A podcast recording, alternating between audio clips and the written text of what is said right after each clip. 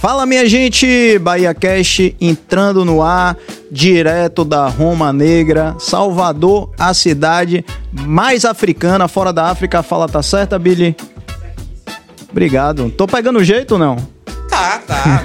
Você, você é, é ala esquerda, o outro é ala direito, entendeu? Mas. Ah, eu- tem isso. É cuidado com essas coisas de esquerda e direita. É, é perigoso, É, né? Então, cuidado. Você joga pelo centro ali. Tá bom, melhor, melhor. Estamos aqui com Wanderson Cabeça, nosso diretor Billy, nosso É Walterson. Walterson, tá vendo como eu sou novo aqui? Walterson Cabeça, Billy. E eu tô aqui hoje, minha gente, com uma figura maravilhosa que eu sou fã. Rapaz, ó, eu vou dizer um negócio a vocês. Eu. É difícil eu ser fã de alguém. Sou fã de algumas figuras, assim, né? Mas esse cara eu sou fã, viu, Billy? Eu sou fã porque, assim, eu adoro, eu adoro música clássica. Aliás, eu adoro música de qualquer forma. Você Já é compositor, né? De mão cheia, né? lá vem, lá vem sacanagem.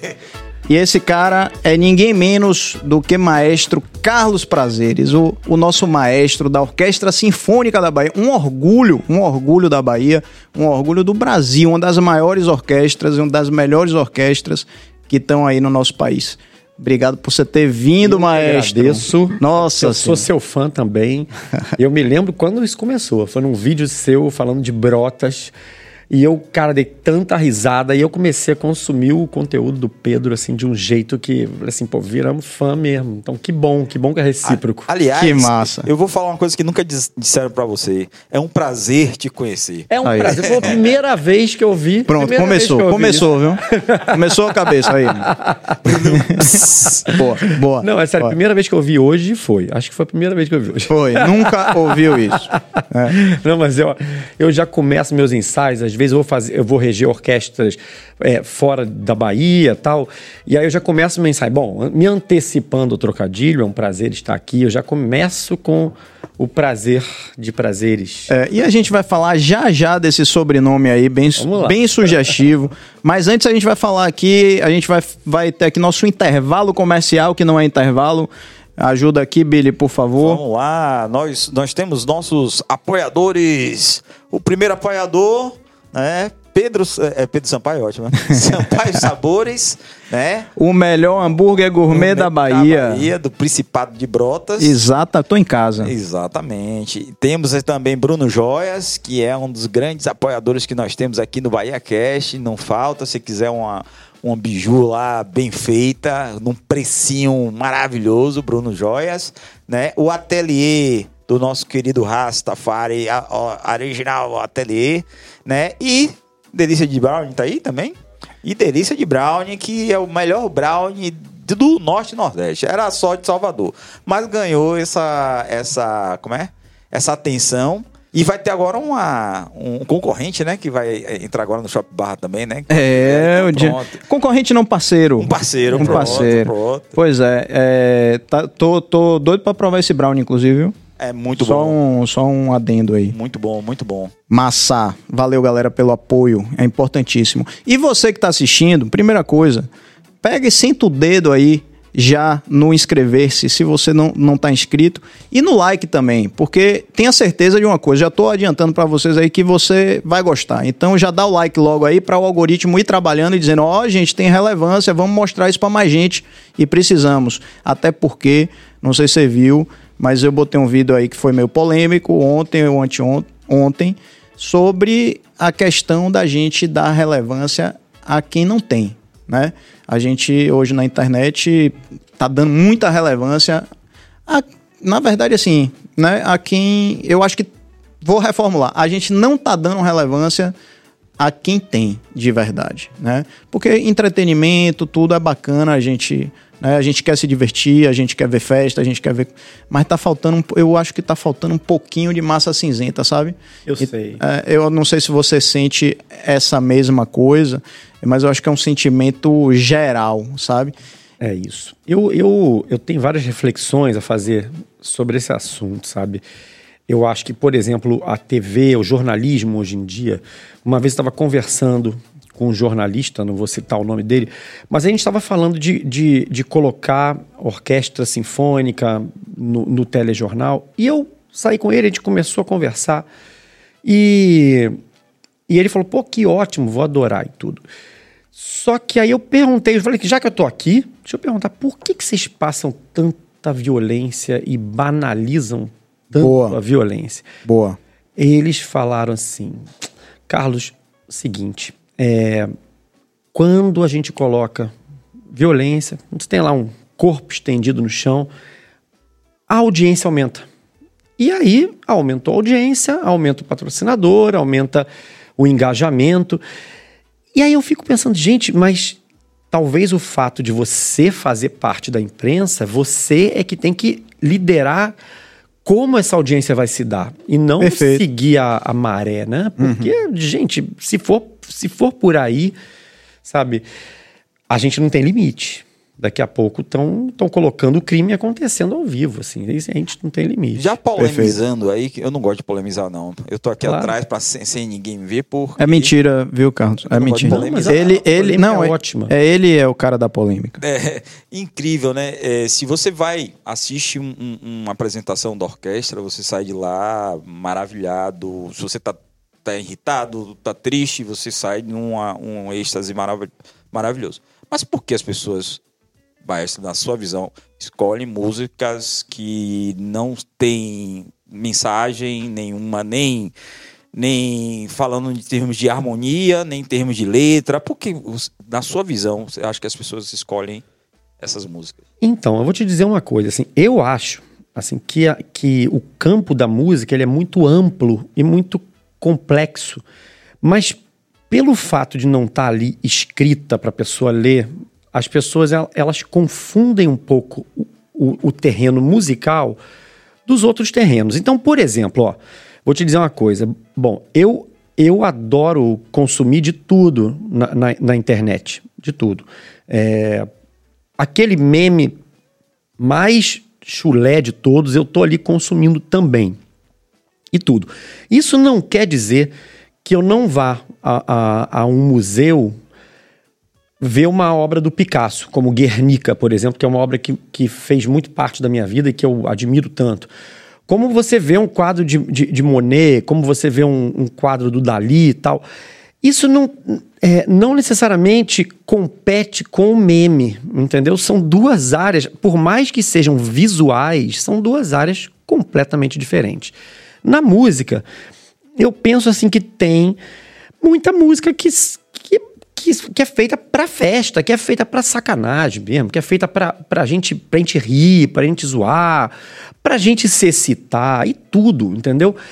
E quando eu falo que o, o pessoal tem que ouvir música clássica, é, eu falo assim: é, isso não exclui uma coisa da outra, entendeu? Porque na minha vida não exclui, entendeu? As pessoas às vezes perguntam assim: pô, maestro, deve ser horrível para o seu ouvido ouvir funk. Eu falo assim: eu adoro funk, eu acho um barato funk.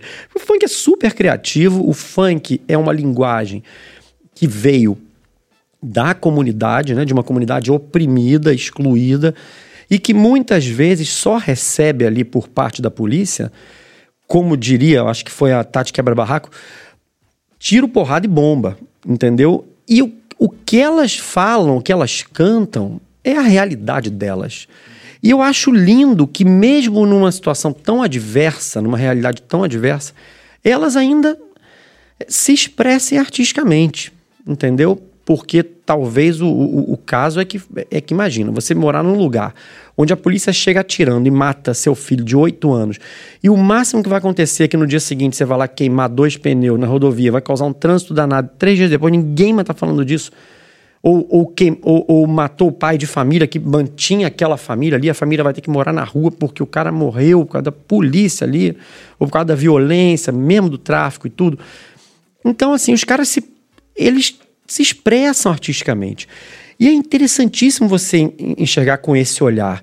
Isso não quer dizer que você não vai gostar de Tchaikovsky ou de Vila Lobos. Entendeu? Então, quando a pessoa chega para mim e fala assim: "Ah, eu não gosto de música clássica. Eu eu ah, não é o gênero que eu gosto". Eu digo para ela assim: "Bom, você tá falando para mim musicalmente o que em literatura é você falar assim: "Eu não gosto de Shakespeare". Eu não gosto de Dostoiévski. Ah, não gosto. Você, ah, mas você conhece? Já leu? Já leu todos os livros de Dostoiévski? É, Crime e Castigo, Ana Karenina. É, Ana Karenina não é nem Dostoevsky, né? não me lembro agora.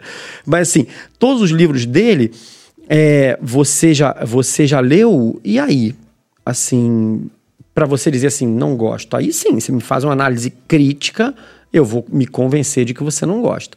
Mas a questão de crime e castigo, por exemplo, que é um, um livro que fala tanto da ética, é um livro dessa grossura, é um livro que, pô, não é para você ler no, no teu período de, ah, vou dar uma relaxada aqui. Não, eu vou entender o que é a humanidade, vou entender melhor a humanidade. E vou me, me. Quando você acaba um livro daquele, você fala assim: caraca, eu tomei um soco na minha alma. Eu tô mudado como pessoa depois de ler um livro desse. Que aí é uma obra de arte, assim, é uma coisa. Isso não tem nada a ver, por exemplo, com um conto que você leu, com, ou com um texto que você leu na internet, às vezes até engraçado, do Felipe Neto. Não, não importa. Uma coisa não exclui a outra. E na música é isso também. O funk não exclui a música clássica. O, o, o... São coisas diferentes, não, não tem que ser colocadas numa mesa de comparação. Assim como o baba que a gente joga e que eu jogo tão mal, não tem que ser colocado numa mesa de comparação com a seleção brasileira, entendeu? Não dá. Eu, eu adoro futebol, futebol me odeia. Mas. é, a mesma relação que, que tem comigo. É. Mas deixa eu te perguntar uma coisa. Dentro disso aí, eu, eu entendo e admiro é, a forma com que você com que você trata essa questão até assim de um maestro erudito a gente espera uma outra resposta né mas assim você até porque vocês estudam muito né é, a música clássica não é simples né? Assim a regência também não é nada simples. Você tem que entender de né, de todos os grupos de instrumentos que estão ali na sua frente, mas não te incomoda o, o, fato de, por exemplo, da gente ter de repente um cantor que não é afinado e que se coloca é, e que depende de todos a, os autotunes da vida, é, de muitas vezes é um o que tem por trás ali não é músico tocando, é um DJ que fica repetindo as células musicais, etc. Isso, essa simplificação da música, que é uma coisa né, tão bonita, isso não te incomoda enquanto um, um, um maestro? Não, eu vou te dizer que não. Eu, eu vou te explicar, vou tentar. Vou tentar. É, às vezes eu não, não, sou claro, eu vou, vou tentar, assim, é, te explicar o porquê que não me incomoda, tá? Assim, vamos lá. É, às vezes você vê, por exemplo, uma, uma música de um cara desse e a música viraliza. Porque ela tá falando de algum tema do cotidiano, e daqui a pouco, quando você vai ver, você tá cantando junto, entendeu? E você não tá viralizando. A par, eu, eu, Pedro, eu vou, te, eu vou falar uma coisa que eu acho que eu nunca falei em. Estou me sentindo muito à vontade, que eu nunca falei em, em outro, outro universo. Eu sou filho de um, de um maestro é, erudito, com uma cantora lírica amadora, mas é, pelo fato dela ser amadora, ela entende mais do que, do que as profissionais, porque ela ouve o tempo todo e canta. Ela ainda canta? ela ainda canta, mas a minha mãe tá velhinha, tá com 75 anos, e não é só ela tá velhinha, ela tem depressão, então é muito difícil, ela não sai de casa e tudo, é meio complicado. Mas, assim, a, a, a, minha, a minha relação com a música popular, ela só, só começou a se dar com uns 16 anos, o resto era só o que a gente ouvia no colégio. Eu sempre conto uma história engraçada, assim, que o professor chegou lá e foi fazer uma prova de inglês, era meu primeiro ano de inglês no colégio. E aí ele botou lá assim, C-A-R-R-O. Aí você botava lá, carro. Era uma coisa muito fácil. Tava é, do início basicão do inglês mesmo. É, e aí, a última, eu tinha acertado todas com muita facilidade. Na última, ele colocou M-A-D-O-N-N-A. Eu botei assim, Madonna. Eu falei, que porra é essa, velho? Eu não sei o que é Madonna. Assim como hoje, talvez eu não saiba dizer para vocês, assim, se a Beyoncé aparecer aqui na minha frente, se, vamos supor que a Beyoncé tivesse sentada ali naquela cadeira e, e você falasse assim, Carlos, ó, que quem tá aqui? Eu ia olhar para ela, Pô, prazer. Carlos, prazer, Carlos. Carlos. prazeres. prazeres. Eu não sei, eu não sei reconhecer a Beyoncé, não sei reconhecer a. Sei, Rihanna, Mariah, Rihanna, Rihanna, Rihanna, Mariah Carey. É, eu, eu não sei, eu não sei reconhecer, por exemplo, esse conjunto que foi agora no no Tem um conjunto chamado Forfã, eu não sei, nunca ouvi também. Tem um conjunto que. Tem um cara aí, um, um, um gringo, que chegou lá em São Paulo, até colocou o bandeirão do Lula. Eu falei assim, pô, que massa, queria ver, mas não sei quem é o brother. Nunca ouvi. Em compensação, tem outras pessoas que eu ouço é, quase que diariamente, tipo Fado, do Carlos do Carmo. Ou, ah, você gosta de música portuguesa? Adoro música portuguesa. Minha família é toda portuguesa. Né? Ah, é? Pai e mãe portuguesa. Pô, o Dalemar, pra mim, é... Eu, a primeira vez que eu fui lá, eu falei assim, meu Deus do céu.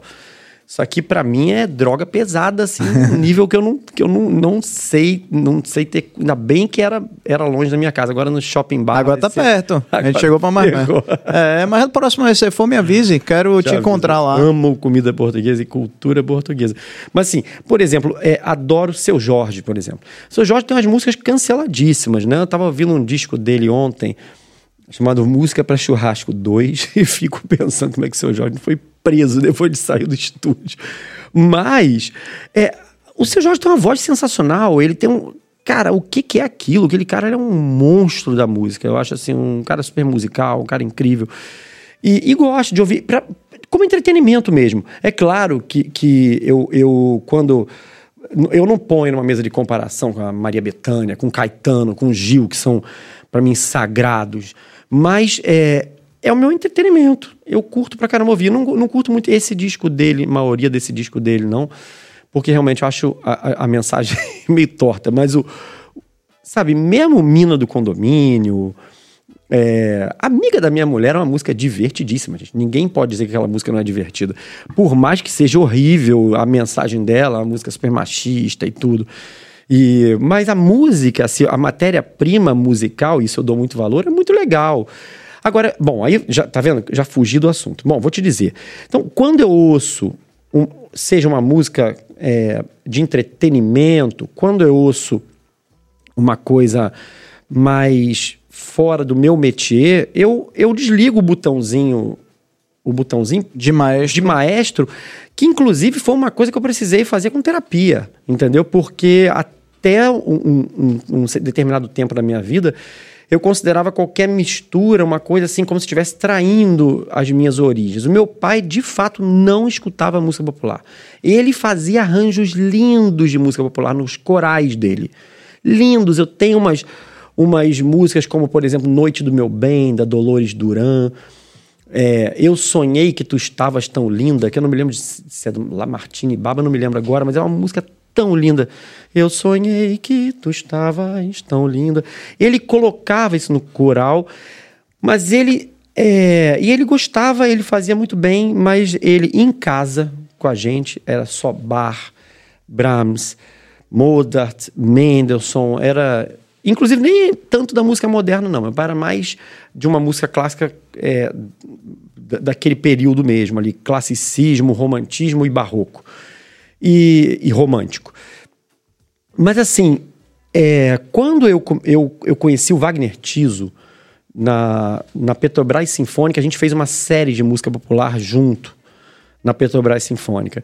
E aí eu tive a oportunidade de reger, assim, Gal Costa, eu tive a oportunidade de reger Milton Nascimento algumas vezes, é, e depois, recentemente, com Prudential Concerts, que meu amigo Rafaelo Ramundo também então eu fiz várias incursões na música popular e percebi que tudo é uma coisa.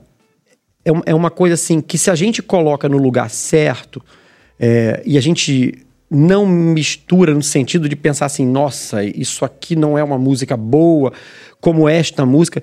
Gente, se a gente vai pensar assim, a gente não vai ouvir nada. Uhum. Nada. Se você vai pensar por essa, por esse prisma de colocar do lado de uma obra de bar, por exemplo, aí você fala assim: bom, tudo é pobre. Entendeu? Porque é, é, é, é, de uma riqueza, como por exemplo a Capela Sistina. Como, é, por exemplo, você posta teu apartamento. Tá lindo, aliás, vista maravilhosa ali para a Praia da Paciência. Eu morava ali pertinho. É, você não vai colocar ele na mesma mesa de comparação da, da Capela Sistina, entendeu? Você não vai colocar ele na mesma mesa de comparação da Duomo de, de, de, Milão, por exemplo, sabe? Então, são coisas diferentes. Então, assim, a gente ouve bar, eu hoje em dia ouço bar muito quando acordo, porque é uma forma que eu acho assim, tipo. é, tem gente que pensa assim na música clássica, ai, porque dá uma paz. Não, pelo contrário. Pelo contrário, Bar te deixa pelado, te deixa com a alma pelada. E eu não estou falando assim do, de você pegar um, um pianista desses meio pop e tocar. Não. Então você pegar uma cantata como, por exemplo, Schraber-Genug, BWV 82, que fala assim: Eu tenho o suficiente, é, eu posso já ir, me ir deste planeta porque tenho o suficiente. E aquela tonalidade de Dó menor, que é uma tonalidade Carregada. Carregada, cara. E aí você, pô, você toma uma porrada com aquilo. E aí você acorda pro dia e tu fala assim: eu não sou ninguém. Não sou nada. Tipo, o quanto tem de falha, o quanto. Essa é a minha religião. Ouvir a cantata de bar e ouvir a música de bar é a minha religião. É assim que eu me conecto. Porque de fato eu me decepcionei com quase todas as religiões, aliás, com todas, que eu fui realmente entrar ali no processo, no clube, eu me decepcionei com alguma coisa. As que eu pensava que eram mais evoluídas me, me, me deram uns tiro no peito que eu falei assim, gente, pelo amor de Deus, de leituras mesmo, né? Não foi nem de, de ir lá. Frequentar. De frequentar. Então, assim, a música para mim é isso. Ela é uma religião. Então, quando você entende o lugar que ela tem, aí você você o, processo fica mais fácil. Eu vou te dar um último exemplo, falando pra caramba, mas eu vou te dar o último exemplo, tá? Assim, por exemplo. Mas deixa eu só eh, te interromper rápido. Claro. É, podcast é falar pra caramba, então é, aqui é um bate-papo que para mim tá sendo delicioso. Continue, porque a sua descrição de bar para mim já é emocionante. Ah, que coisa Siga. Que bom. Pô, eu teve uma época que eu tive a oportunidade de conhecer um, um documentário que mudou o meu para, um parâmetro social de vida que eu tenho, assim, sabe? Mudou um parâmetro de vida. Chama Vou Rifar Meu Coração. Esse documentário é, é um documentário sobre música brega. E ele mostra de cara já um frentista, depois ele vai pro Vando, e eles falam umas coisas assim muito especiais ali. Sabe, o Vando falando. É, tem uma hora que o Vando fala o Vando não, desculpa, o Agnaldo Timóteo. Ele fala assim: vocês chamam a gente de brega, eu não sou brega. Entendeu? Por que, chamam a gente de brega? Eu tenho uma voz incrível, eu não sou brega. E ainda digo mais: é, eu. É, se eu canto isso, se o Vando canta, se um outro cara desse canta, vocês chamam de brega. Mas quando o Caetano, a Betânia, quando, quando o Gil cantam, aí vocês acham super chique. Um boa, porque a gente não tem um sobrenome Buarque de Holanda. Eu falei assim, pô, o cara tem razão, é isso mesmo. Sabe, quando a gente ouve com, com o Peninha, tudo começou como uma brincadeira e foi crescendo, crescendo, me absorvendo. E de repente me vi assim, completamente seu. Quando você ouve isso na pegada do Peninha, você ouve. É, você ouve um, aquela churrascaria ali que tu para na beira de estrada, velho. Você ouve a galera, tipo, aquele som do. E quando o Caetano depois fez uma versão sensacionalmente linda dessa música, ele, violão, não, não tem revolta, não. Aquela, de uma pegada Caetano, também é incrível, porque o Caetano é foda, como ele mesmo diz. Mas, é, assim, essa música acaba sendo conhecida e acaba sendo divulgada pra caramba quando cai, quando ela é, ela é traduzida para uma elite intelectual. Então, assim, vamos. Aí você começa a entender que esse país, na verdade, por conta da, da, do processo de 388 anos de escravidão, por conta de tanta coisa que aconteceu, esse país ele tem é, classes sociais é, muito diferentes no, no que diz respeito à cultura, no que diz respeito, sabe? Às vezes é, tem um cara que trabalha no prédio, às vezes ele me passa uma mensagem assim pedindo uma ajuda e você vê pela mensagem que ele não escreve direito. Isso não acontecia quando eu morava em Berlim, por exemplo. Em Berlim, os caras que trabalhavam nos serviços é, mais abre todas as aspas, primários, assim por assim dizer, Eles sabiam escrever bem, eles liam, eles ouviam. é, eu, eu uma vez fui na casa do porteiro do, do- da, da Filarmonia lá em Berlim. Ele me chamou para um café da manhã americano, porque ele era casado com uma americana. Não, desculpa, ele é casado com uma alemã, ele era um americano. E esse cara, é, é, a casa dele tinha aquário, tinha computador, tapete, só era um apartamentinho normal, parecido com o que eu morava agora, parecido com o que eu moro hoje em dia. Apartamentinho normal, tinha máquina de Coca-Cola. Eu me lembro que eu fiquei doido, eu sou viciado em Coca-Cola. E eu fiquei assim, caraca, o cara tem uma máquina de fazer Coca-Cola em casa tal. Era incrível. E aí você chega num país como o nosso, que um cara desse, muitas vezes, tá morando num lugar que não é digno de morar. Sabe? Tipo, nem acho que seja esse cara. A gente já tá numa pior ainda, porque ainda tem uma fase depois dele, mais lá embaixo. Isso é decorrente de 388 anos de escravidão, de um país colonizado como o nosso. Então a gente precisa entender isso também na forma cultural. Esse documentário me ajudou a entender essa outra camada melhor e, e com a minha linguagem, que é a música. Porque às vezes eu, eu, eu não tinha tempo de entender isso é, por uma ciência política, de ler tantos textos assim. E aí, de repente, a música me deu um soco na cara, me mostrou. Olha ali, cara. O cara. E o cara tá sofrendo por amor da mesma maneira que eu sofro. Porque eu choro por amor também, eu sofro, sou um pisciano que sofre, chora por amor. Olha, Esse não cara- provoque esse assunto. não provoque esse assunto que a gente vai entrar nele. Vamos, eu tô, eu tô deixando, viu, pessoal? Só uma coisa que eu tô deixando correr um pouco aqui o podcast para ficar um pouquinho, um pouquinho mais tarde, porque quanto mais tempo passa, mais a gente vai ganhando né, espaço de censura, viu? É, isso. É, então daqui a pouco vai ter aqui umas perguntas já já que eu guardei na manga. Ele disse que não tem nenhum não tipo tem censura. não tem, é podcast. Você não tá na, você não tá É na isso, Globo. Não tô na Globo. Então pronto. Se fosse ali no, no, no, no RJTV ou no BATV, eu estaria. Opa. É, tava de fraque É, nessa tava de hora. fraque. É. Agora deixa eu te falar, você sobre a sua descrição de bar, rapaz, assim, né? Eu, você sabe dessa história, eu quando eu era criança é, estudei violino É verdade. e eu frequentei muito a Orquestra Sinfônica da Bahia porque meus professores eram o Spala da, da orquestra, É, o é, Salomão Salomão Rabinovitz e. Dora Rabinovitz, a esposa dele, que era a. Existe essa coisa, que é o primeiro violino dos segundos violinos. É, É, é isso? aí. É o, Tem um nome- Fala de segundo violino. Espala de segundo violino. É. Então eu, eu tive aula com os dois. E eles diziam, eu falava assim, eles falavam assim, me, me adotaram, né, como um neto, a diferença de idade. E eu ia para todos os concertos, né? E bar era uma coisa que eu me lembro, rapaz, que quando eu ouvia a orquestra tocar, eu, eu criança, eu segurava a minha emoção. Eu me lembro dessa sensação de eu tinha vergonha de chorar, né?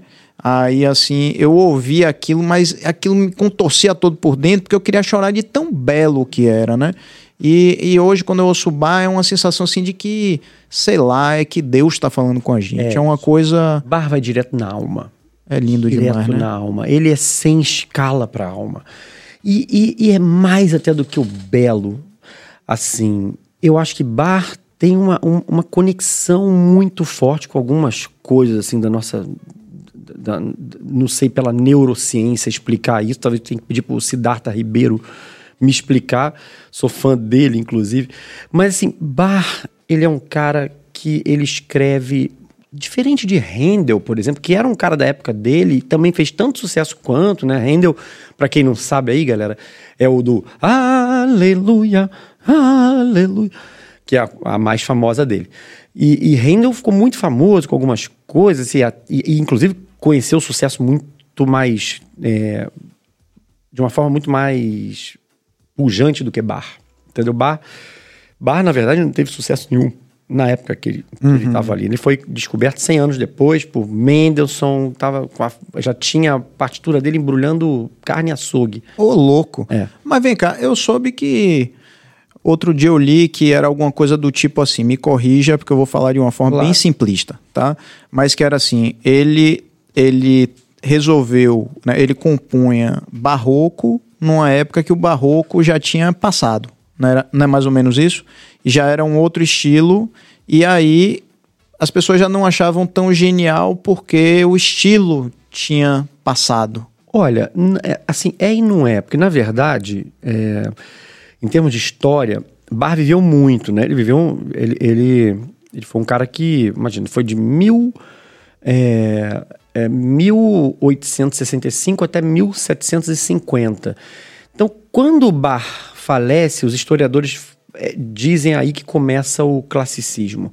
Mas teve esse período ali de talvez de 1730 é, que é, peraí, eu falei, peraí, eu falei, é mil, 1685 até 1750. Matemática nunca foi meu forte. 1685. Ah, isso é um, isso é um clássico, é, é um- uma, uma clássica pessoa de humanas. que nem eu. Exatamente. É eu falei 1865 até 1750. Eu falei, pô, o cara voltou no tempo. Não. 1685 até 1750. Então, assim, em 1730, por, por ali, o, o, o que estava na moda já era, já era uma coisa que os filhos de bar faziam.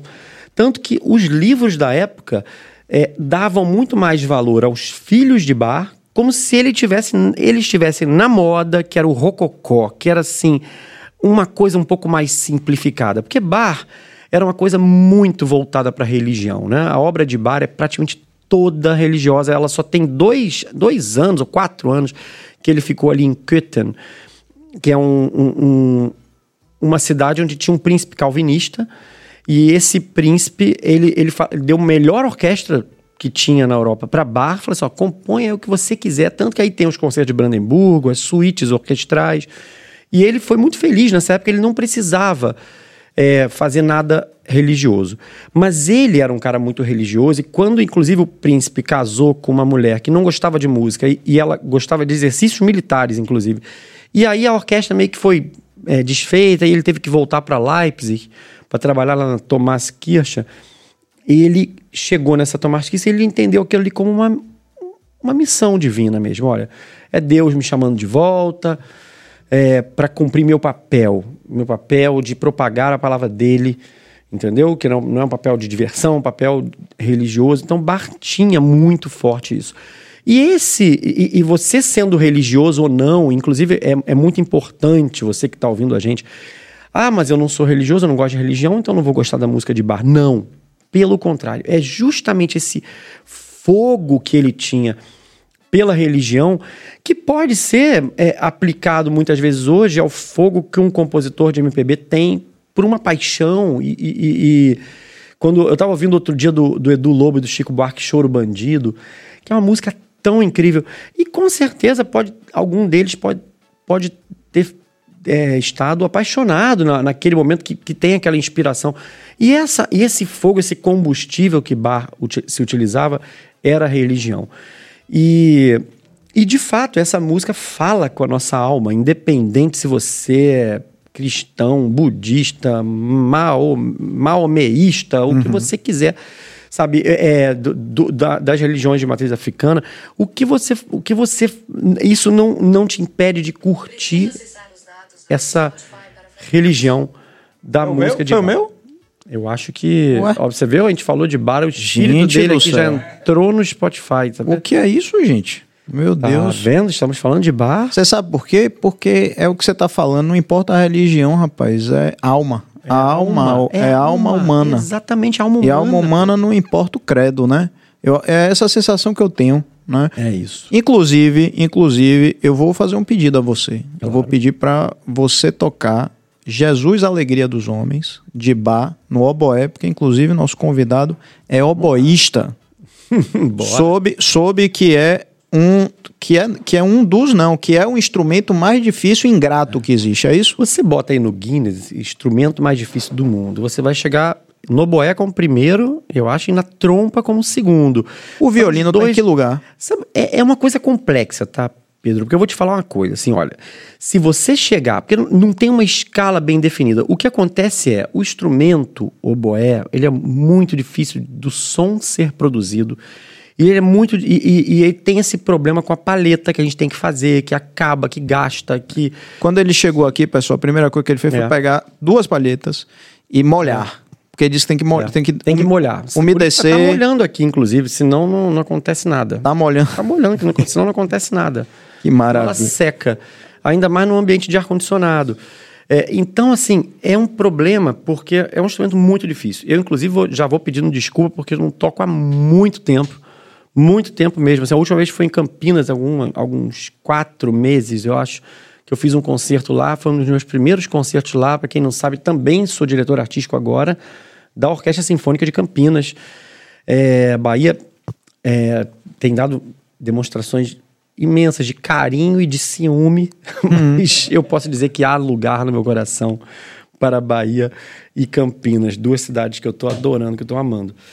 Fazer uma pergunta complementar. Maestro Fala. toca tudo? Boa pergunta. Isso é uma pergunta maravilhosa que todo mundo me faz e, e que eu falo para vocês uma coisa: não existe um maestro que toca todos os instrumentos. Aí você vai falar assim, pô, Hermeto Pascoal. Claro, o Hermeto Pascoal é um maestro, mas os instrumentos que ele toca ele não são instrumentos de orquestra. Ele vai tocar um, um, um, instrumento de percussão ali na hora, vai tocar uma flauta, vai tocar não sei o quê, mas é, o instrumento da. Aí, aí eu vou voltar para a pergunta do Pedro. Assim, você fala do violino. O cara que ele toca violino, vamos pegar assim, 10 pessoas que tocam violino, de 10 não, 50, 100 pessoas que tocam violino, 100 pessoas que tocam violino. Você vai ter assim uma massa assim de 15 que não vão para frente, sei lá, acho que foi teu caso, né? Você chegou a tocar violino, não, decidiu não levar isso para frente. É, você sabe do porquê? Não. Depois eu vou te contar o porquê. Depois você me conta o porquê. Você, você não vai levar para não levou para frente.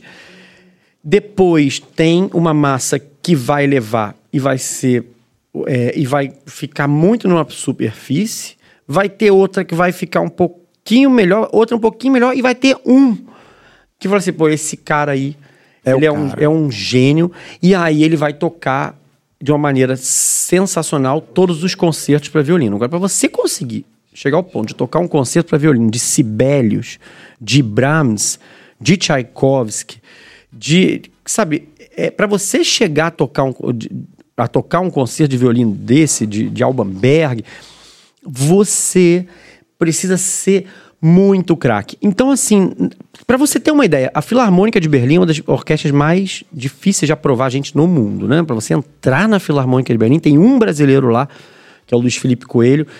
É o cara tem que ser um monstro do violino. E, e, lá eles só lidam com monstros, só tem monstros tocando naquela orquestra. Todo mundo pode ir ali na frente, tocar na frente da orquestra e ser solista. Mas pouquíssimos na orquestra vão. Quem vai é o solista de fora, que ganha a vida como solista, porque além disso, ele ainda vai dar um jeito de tocar aquele concerto de uma maneira extraordinária que os músicos da orquestra se especializaram em outro caminho. Eles não vão tocar daquele jeito, eles vão tocar bem a parte de orquestra que estão ali. Então, assim, o violino ele tem uma extensão muito maior do caminho dele do que o oboé, né? Isso é, é fato, do que qualquer instrumento de sopro a extensão do, do, que o compositor escreveu de concertos. Eu acho que eu toco os concertos principais de oboé, como Strauss, por exemplo, mas muitos violinistas não tocam um concerto de Tchaikovsky a ponto de tocar na frente da orquestra. Mas, para produzir o som e para e você ver como instrumento físico, o oboé é um instrumento mais difícil. É isso. Perfeito. Agora, uma pergunta antes de você, de você começar a tocar aqui. Uma coisa que eu sempre achei curioso é o seguinte: um instrumento como esse, né, cheio de tecla, cheio de, de mecanismos assim, ele sempre foi assim em 1600, 1500. Não. Como era o oboé antes? Porque parece uma coisa extremamente sofisticada é para um instrumento é, clássico. É interessantíssimo eu começar a produzir um conteúdo na minha página mostrando isso. Não sei se vocês vão gostar, tomara que sim, mas, por exemplo, mostrar a diferença de um oboé barroco para um oboé moderno. Pra você ter uma ideia, se hoje chegarem aqui com um oboé barroco e me derem, eu não vou tocar. Não consigo tocar. É outro instrumento. Por quê? Aí o pessoal assim, mas por que, que mudou? Gente, o oboé barroco, ele quase não tem chave, ele tem poucas chaves e ele é muito mais caracterizado na madeira e menos nesses, no, nesse metal aqui das chaves. Isso faz com que ele seja um instrumento muito rico em harmônicos, mas ele é um instrumento que ele é engolido pelas grandes salas de concerto. Por exemplo, no Teatro Castro Alves, a partir daquela metade ali, ninguém mais ia ouvir. Entendeu? Então ele é um instrumento pré-projetado para tocar nas igrejas. A partir do momento que, que, a humanidade começou a construir, ali, ali por volta do final do classicismo, início do romantismo, os grandes teatros, isso quer dizer o quê? 1770, 80? Bom, não sou historiador, posso estar comentando um erro aqui, mas por ali. É, como o Teatro Municipal Carioca, 1800 e, e sei lá, e, e, final do século XIX, é, esses teatros eles exigem instrumentos que tenham uma capacidade sonora muito grande. A gente tem que lembrar que o microfone também é uma, é uma... tecnologia, é uma coisa muito recente, é. né? A, a, eletricidade é muito recente. Então, esses instrumentos eles precisam tocar é, para atingir uma, uma galera muito grande lá no final da fila. Sabe, uma casa de ópera, por exemplo, no Colón, Teatro Colón. Acabei de chegar do Teatro Colón, regi no Teatro Colón um balé lá de, de o Romeu e Julieta de Prokofiev. 3.600 pessoas assistindo. Não tem microfone, entendeu? Então, assim, os instrumentos eles precisam ser potentes, entendeu? É isso. Massa. Então vamos ouvir Jesus, Alegria dos Homens, ah. de Bar. Deixa eu só aquecer aqui. Aquece aí. Vou tirar o fone, gente, porque tocar com fone não, não consigo. Pessoal, sente agora isso que o Maestro falou, né? Como toca a alma.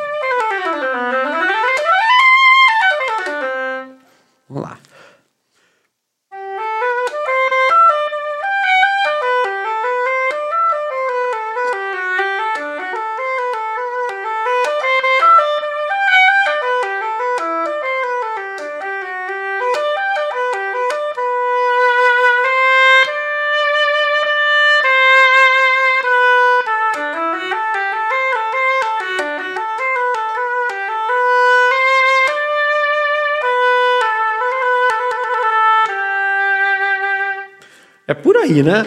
Esse pedacinho, já, já, já, já comecei a errar aqui, né? Porque comecei a juntar a parte solo do, do, do coro com a parte da orquestra. Então, ah, começa a fazer besteira, mas. É Mara isso. Maravilhoso, tem, lindo tem demais. isso, gente. Tem, tem, ó, pra quem não. Pra, aí você fala assim, pô, o boé, que instrumento exótico. O boé é o principal instrumento de sopro da orquestra sinfônica. Ele que dá o lá. O, boé, ele, o, o, o violinista entra, é o oboísta que toca o boé, que faz isso aqui. E a que fica fina, é, a orquestra inteira. É, junta. Porque é o instrumento mais penetrante. O oboé é um instrumento árabe. Se você vai pensar assim, o que, que são os primórdios do oboé? É isso aqui, ó. Isso aqui.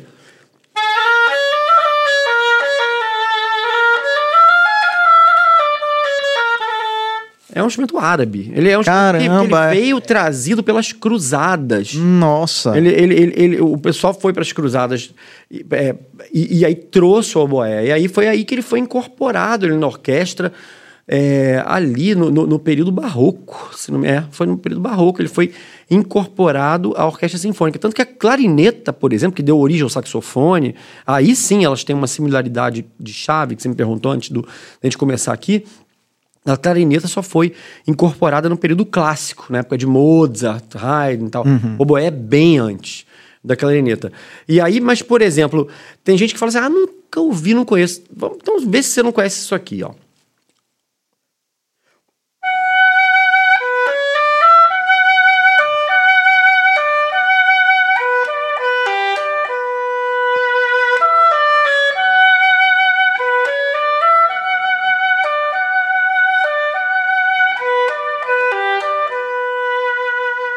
Lago dos Cisnes de Tchaikovsky. É, é uma coisa que. Disney. Disney agora. Pois é, né? pois é. Ali, Mas, ali, eu digo, quando, quando dá esse tom e todos afinam, eu digo, já pagou o ingresso aí. Pra é, mim, barato, pra mim né? já pagou o ingresso é um aí. Só na afinação. É. Quando começa a tocar, eu fico impressionado. É seu grau de amor pela música clássica, hein? Ah, na afinação. Eu, sou, eu tenho pois um é. problema, meu único problema é que eu não consigo ouvir em CD, rádio, música clássica. Eu só consigo ouvir música clássica ao vivo. É, é, eu hum. acredito que a tecnologia ainda não conseguiu reproduzir né? É, porque é, é, é, completamente diferente. Você pode pegar é. o melhor, sei lá, a melhor gravação que tiver, você não consegue ouvir, certo? Ah, pelo menos para mim. Quando você tá ali no, no, ouvindo, todo mundo tocando, a vibração, a, a, as pessoas tocando, o maestro é, regendo. Então, eu não consigo ouvir em casa, por exemplo. Olha, eu, te, eu, eu, eu complemento a sua fala com uma coisa muito importante. Assim. É, eu acho assim que a gente hoje tem é, uma condição tecnológica, é, partida dos anos 70, 80, Deutsche Grammophon e tal. Eles, a gente tem uma condição te tecnológica de, de colocar um fone bom, colocar um fone bom, porque tem que ser um fone bom e tem que ser um, e tem que ser Sabe, um, um, pode ser até no Spotify, no iTunes, a gente perdeu um pouco com, com, com essas mídias atuais por causa do, da do compressão. Com, da compressão. Então, por exemplo, a música clássica, vamos supor, um compositor que eu adoro é Bruckner. E Bruckner, ele trabalha com o orgasmo, com o auge. Com orgasmo não, porque ele era um cara super religioso, só, só, só falava de religião também. Mas ele pegava Mas religioso coisa... tem orgasmo também. É, pois é, pois é, né? Tem, então, tem assim, ele, ele com certeza, inclusive, pô, com certeza. Então, assim, é, assim, Bruckner, ele, ele, ele entrava nessa, assim, como Wagner, de ir trabalhando assim, você não sabe porquê, mas você vai fazendo isso assim. Você vai ficando ofegante, assim, tipo, esse cara não ele, ele, ele vai chegar no auge, vai chegar no clímax, vai chegar, vai chegar, vai chegar. Ele fica é, segurando esse clímax, quase como uma forma tântrica de compor.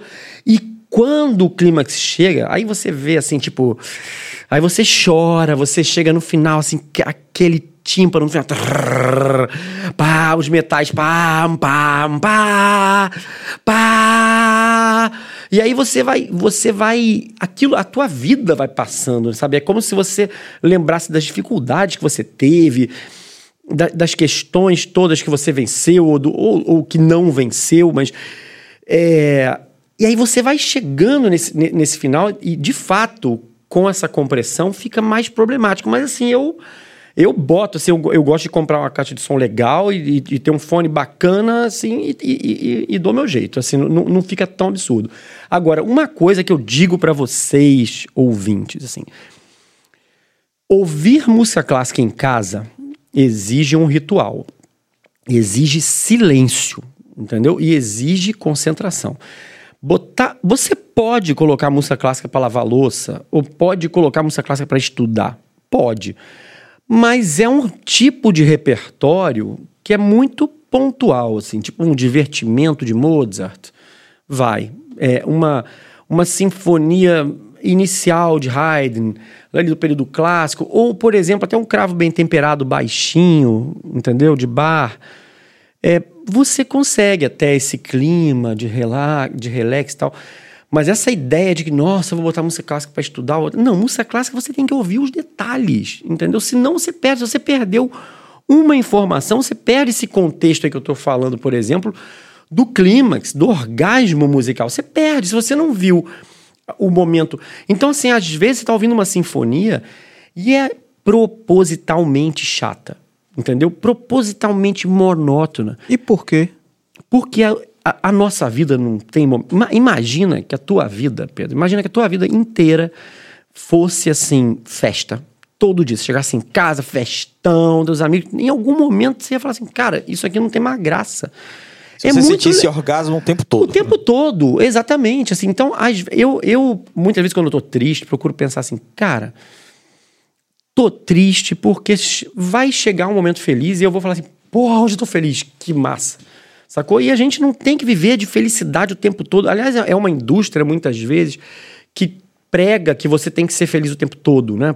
Tem que ser feliz o tempo todo. Tome esse, esse comprimido, tome esse negócio, vá para essa religião, vá fazer isso aqui porque você tem que ser feliz. Não, cara. Você pode ser triste também. Estar no momento deprê, no momento introspectivo, no momento é, achando que as coisas não estão dando certo, daqui a pouco vão dar. E sabe, é importante você não perder a fé independente se é ateu ou religioso, não perder a fé. Vai dar certo. Alguma hora vai dar certo. Até por uma questão matemática. Uma hora o relógio está. até um relógio errado, numa hora ele tá certo, cara. Sabe, em um minuto lá que ele vai estar tá certo, sacou? Então, assim, é, é, isso, sabe? As pessoas têm que entender isso. E na música clássica também tem isso. A música clássica tá lá. Aí você fala assim, porra, caraca, tal. E aí, daqui a pouco, cara, aquilo vai se transformando numa outra coisa, vão entrando outros instrumentos e vão. Daqui a pouco você vai. Caraca, tudo faz sentido porque eu tava ouvindo aquele momento chato lá atrás. E, e, e a música popular trabalha com outro negócio. Ela, ela, ela não tem clímax, ela tá sempre. É, é sempre o, a, o que a gente chama de dinâmica, que é o baixinho e forte. Né? Na música popular, tudo igual. Assim, é muito difícil. Você até pode pegar algumas canções, sabe?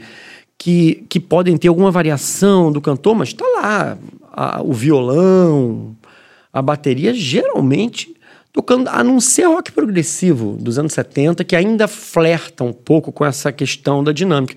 Mas a dinâmica na canção de três minutos que toca na rádio, o rock progressivo, que nem música clássica, também não toca na rádio. Porque tem 15 minutos, porque tem que fazer propaganda e tudo.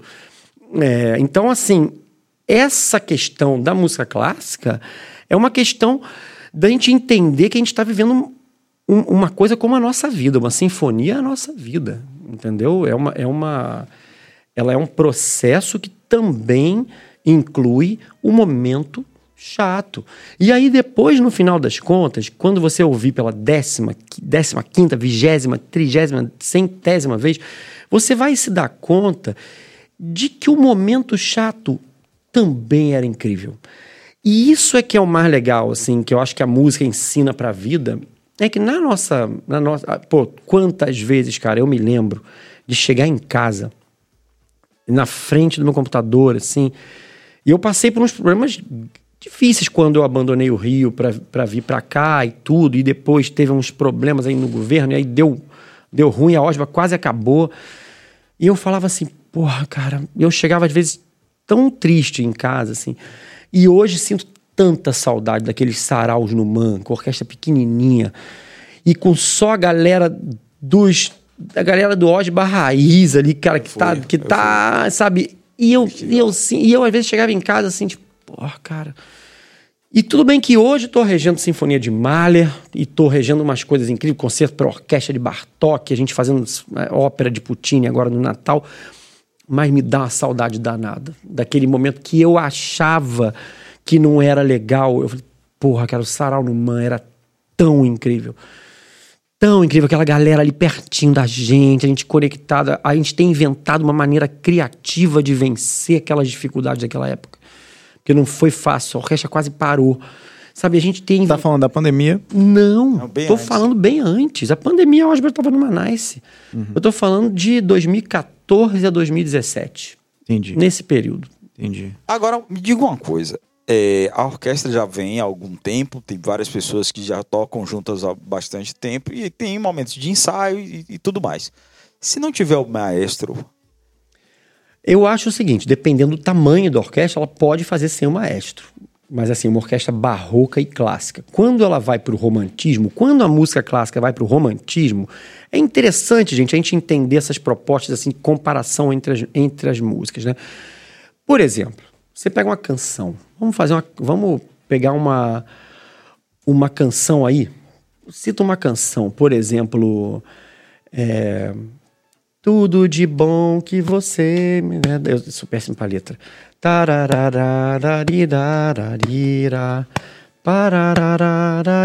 Vocês veem, vocês veem que ela tá assim, ó. Um, dois, três, quatro. Um, dois, três, quatro. Ou então, por exemplo, é, sei lá, uma outra.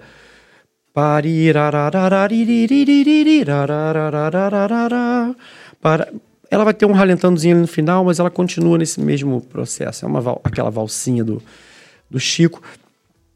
A música clássica, ela vai, ela, a partir do romantismo, principalmente, ela vai, ela vai ter uma outra, um outro tipo de, de coisa. Então, você tem, por exemplo, é, de Vorjak, Sinfonia do Novo Mundo. Fica.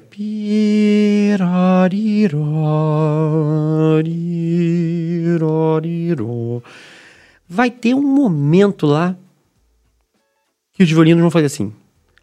Pam, pim, pam, pam, pam, E daqui a pouco. Pam, pa, pa, pi, pa, pi, pa, pa, pa, pa, pam, piri, pa, pa. São três coisas completamente diferentes que eu, tô, que eu cantei aqui. Quem é que vai dar numa orquestra que tem 60, 70 músicos? Quem que vai dar esse tempo? Quem vai dar essa interpretação? Não dá. Mesmo, né? Não dá. Então tem que ter o maestro. Então o maestro é que tem que ensaiar ali, tem, tem que ter essa interpretação. É muita gente para é, fazer uma música que mexe com o tempo o tempo todo. Assim, ela, ela tipo pam pirim pam pam pam pam pam pam pam parim tá já é outro tempo entendeu e, e aí eu, às vezes eu posso como maestro escolher um outro andamento uhum. cada maestro escolhe um andamento essa é a regra da música ele escolhe uma maneira de timbrar um andamento porque é uma matéria tão fluida a orquestra sinfônica que se você chega e faz isso aqui, a orquestra, uau, ela reage. E se você faz isso aqui, ela reage. Oh, ela reage diferente, entendeu? Porque não tem instrumento plugado no microfone ali. Não tem. Uma guitarra, você pode. Se ela tiver no volume máximo, ela vai fazer um barulho ensurdecedor, só que isso aqui. A música clássica não, a trompa para ela fazer. Você tem que pá, dar uma uma porrada com a, sua, com a tua língua, com o teu pulmão, teu diafragma. É tudo muito mais fluido, entendeu? Não é melhor nem pior. É diferente. É uma outra regra do jogo. Eu, eu achei uma coisa curiosa, rapaz. Você me atentou aqui nessa conversa para um negócio é, realmente que só me liguei agora. A música é, erudita, né? Ela tem. É, como é que fala? São movimentos ou é. fases durante um, uma peça, né? Que você falou, tem a parte que é chato, de propositalmente, tem o clímax, é. etc. A música popular, né? Já é uma coisa que tem que estar tá encaixado ali em três minutos, então é. é. mais. Uma canção, né? Tem que estar tá encaixado em três minutos, em tem três que ser minutos. bonita e tem que acabar. Três, uhum. quatro, cinco minutos ela tem que acabar. E hoje a gente está tendo um movimento Além desse, que é o seguinte, o pessoal de TikTok e tal, porque você sabe que hoje tem compositor fazendo música para TikTok. Cara, você viu Ou seja, essa, essa, esse Porta dos Fundos do Caetano no TikTok? Não vi. É não sensacional. Ah, preciso ver. É sensacional. Os caras chegam lá e falam assim, Caetano, pô, achei legal a música e tudo, mas, cara, é muito grande, três minutos, pelo amor de Deus. Vamos Pronto, cortar é isso. isso. aqui. A gente pede cortar esse pedaço, cortar. E ele falou assim, não, mas eu não queria cortar. Não, tem que cortar. Cara, é, e, é com ele mesmo? É com ele. Pô, ah, que maravilha. Eu vou assistir. É sensacional. Ah, deve ser muito bom. promover, inclusive, o disco que ele tinha lançado, a música. É, a música que ele tinha lançado. O que está acontecendo é que os compositores agora, eles fazem a música pensando na coreografia e nos primeiros cinco segundos. É. Então, porque a retenção do jovem hoje, né, como você está o tempo inteiro em várias plataformas, você tem que ser fisgado nos primeiros cinco segundos. Senão, o jovem perde o interesse. Então, que coisa curiosa isso, porque a gente vem da música erudita, que é um. conta uma história longa, aí depois vem a música de três minutos que a gente conhece até agora, e agora uma música que o cara ouve, não gostei, não gostei, é não gostei, gostei, opa, gostei, e fica. Né? E a música clássica é, é exatamente isso. Para mim, o meu maior desafio. Porque na música clássica, se eu te colocar a sinfonia agora, sétima de Bruckner, começar a colocar ela aqui é, eu não vou ter condição de chegar para você, pô, Pedro, vê o que, que você acha dessa sinfonia. E a gente ficar aqui 50 minutos ouvindo uma música. Você vai falar assim: ah, beleza, cara. Não, pô, legal, manda aí para mim o link, eu vou ouvir em casa tal. Você não vai ter esse tempo. E ao mesmo tempo, como convencer as pessoas a ouvirem uma música de 50 minutos? E fala para elas assim: a primeira vez que você vai ouvir não é a primeira vez que você provavelmente não é a primeira vez que você vai se apaixonar.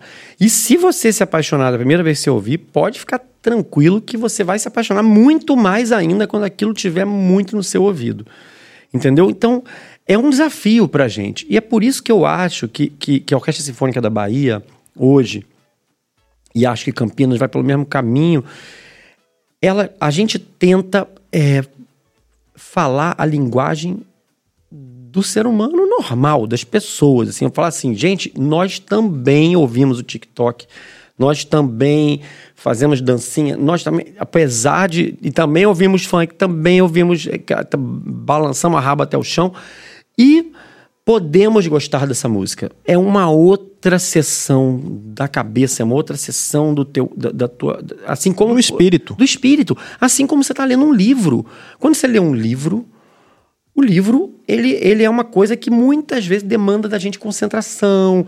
É muito mais fácil ler um quadrinhos, né? Tipo uma revista em quadrinho da Mônica é muito mais fácil do que ler, muito mais agradável do que você ler Marcel Proust.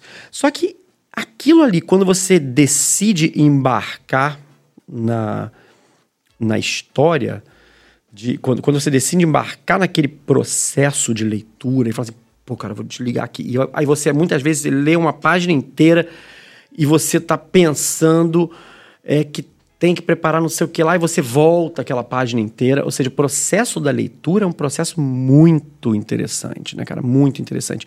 Então, o processo da leitura também é isso, é o mesmo processo da música clássica. Você precisa de concentração, você precisa de entender o que está ali. E, de preferência, se informar antes, né? Sabe, eu hoje, quando leio um livro, eu me informo do que, que esse cara. Qual é o contexto daquele livro na história. Não, não, simplesmente pegar e falar assim, ah, deixa eu ver essa história aqui, o que, que é isso aqui? Porque senão fica muito mais difícil, né? Perfeito. Deixa eu te falar uma coisa. Ah, como eu conheci a Orquestra Sinfônica, né, quando eu tinha 10, 10, 12 anos e tal. E a última vez que eu. As últimas vezes que eu assisti à Orquestra Sinfônica, né, assim, o que me, o que me surpreendeu tanto é, foi o caminho de democratização da, da orquestra, no seguinte sentido.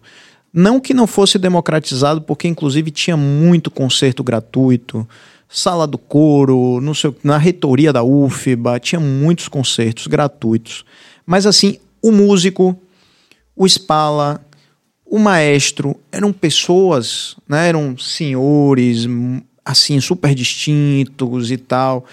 Existia uma coisa, não existia a comunicação do maestro como você faz hoje, que você muitos concertos você conversa, você conta a história antes da né, da peça que vai ser executada, trazendo a nossa curiosidade para aquilo que vai ser ouvido, né, e coisas como cine concerto, que eu também quero que você fale sobre isso. Então, a coisa da, da, assim, da orquestra sinfônica dura, a música erudita que ela tá lá e eu tocar, né, a orquestra sinfônica da Bahia hoje tem essa quebra, essa essa disrupção. Eu queria que você falasse um pouco sobre isso e sobre o Cine Concerto, que eu ainda não fui. Mas, Caramba, é, mas olha só, eu até pedi aí para Cabas que se achar alguma coisa no YouTube e a gente puder colocar sobre o Cine Concerto. Regendo de Coringa. Ele, é, o Cine Concerto, para quem não conhece, fala pra gente a, a ideia do Cine Concerto, eu que é uma coisa genial. É, eu, vou, eu, vou, eu vou primeiro rapidinho ali atrás, que eu, assim, se você para, para pensar a religião, tá? A religião católica pega a religião católica, que é uma religião milenar, você pega a religião católica, chegou num ponto é, que eu me lembro assim, meu pai, ele era, ele era seminarista e era professor de latim nos colégios. Nossa. Chegou a escrever um livro de latim no ano em que o latim foi abolido dos colégios, provando a imensa a imensa falta de talento que toda família tem para negócios. é... é fogo. E aí, assim, o meu pai, ele falava muito com a gente dessa coisa. É, como direi assim, muito. A, a, maneira dele, dele encarar a religião, a maneira dele se conectar, uma maneira assim, sabe? É, essa aura de respeito, de, de temor e tudo. Então, quando quando eu vi essa, essa coisa, assim, bom, eu comecei, eu comecei a, a, a pensar nessa, nessa transformação da, da, da Igreja Católica. A Igreja Católica tinha padre que rezava de costas para o público em latim, isso a coisa de menos de meio século, né? 40, 50, 50 anos atrás, a, a Igreja Católica ainda rezava em latim de costas para o público. Só que ela teve, Pedro, que se adaptar à sociedade. Se ela continuasse a fazer isso, ela não ia ter ninguém, porque ninguém mais estuda latim, as pessoas iam lá como, como vão até hoje de turistas no, no Mosteiro de São Bento, aqui no Rio. Assim, vê o, é, ouvem o canto gregoriano. Agnus Dei, que tolis peccata mundi. O que é que tolis peccata mundi? Sabe, ninguém sabe o que, que é. Então, é, a, as pessoas pararam com isso. O padre começou a rezar na língua local, de frente para o público. Ou seja, a Igreja Católica, que é uma coisa super tradicionalista, teve que se adaptar. Mas a música de concerto, muitas vezes, ela resiste a se adaptar, porque ela acha, não, nós somos detentores de uma do, do, do sagrado da música. O belo vai salvar a humanidade. E eu, eu, não, gente. É isso, é isso que assistir um documentário desse, como Vou Rifar Meu Coração, muda a minha percepção com relação à música clássica. E, e aí muita gente confunde meu trabalho. Eu adoro vir num lugar aqui como Bahia Cast falar do que, que eu penso que seja a, a síntese do meu trabalho, que não é colocar uma bateria na música de bar.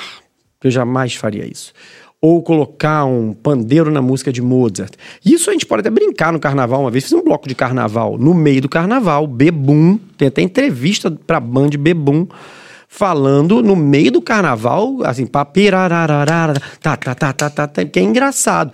Mas no meu trabalho nas orquestras, jamais. Pelo contrário, o que eu quero é dizer a cantata BWV 82 Ishaba Genug, é, ela é acessível a você, ouvinte, que não tem nenhuma cultura de música clássica. A cantata BWV 156, Ste mit einem Fuß in Grab, ela é acessível a você. Aí, como assim? Ste mit einem Fuß in Grab? É acessível a mim? Claro, é acessível a você.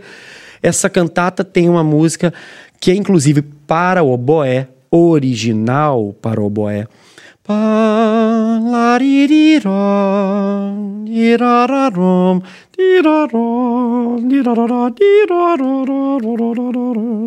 Como é mesmo? chama, chama de Arioso. E que Arioso. Caetano e Flávio Venturini Céu de é, Santo Amaro. San, céu de Santo Amaro. Ou seja, chegou até nós. Chega até você, se você quiser.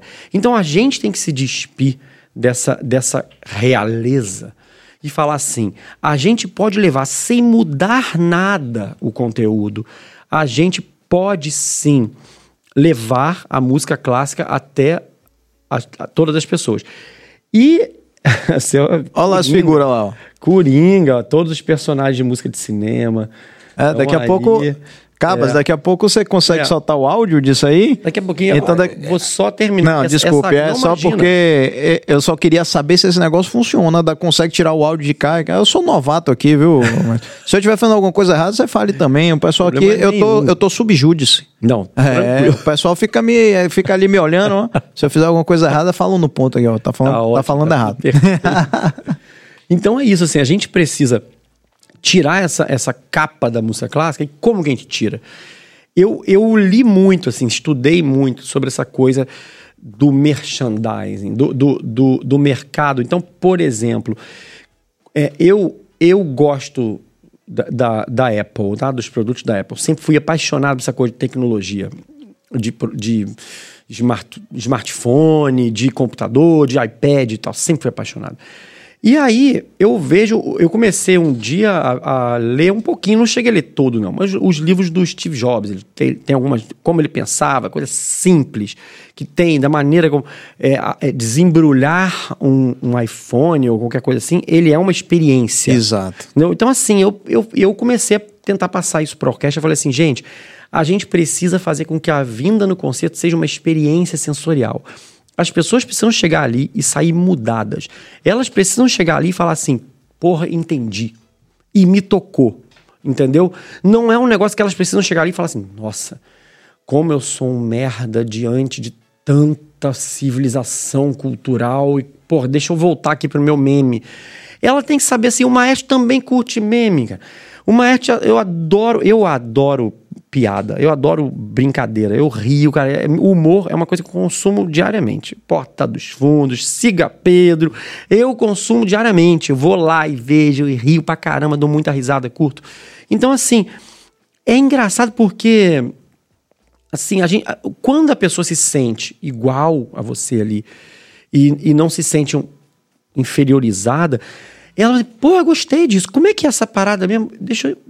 E o Cine Concerto, eu sempre disse para os músicos uma coisa, e só podia vir de uma orquestra que tem coragem e não tem talvez o peso que tenha a cobrança de uma sociedade paulista ou carioca lá do sudeste, de pensa, nossa, orquestra sinfônica, você vai bagunçar com orquestra sinfônica. Não. A OSBA é uma orquestra que faz coisas que só poderiam vir da Bahia. Entendeu? Então, cine concerto é uma coisa que só poderia estar na Bahia. As pessoas se vestirem de personagens de cinema e se vestirem. Gente, ó, isso aí tem até competição, tem resort no Sauípe que dá prêmio para as melhores fantasias.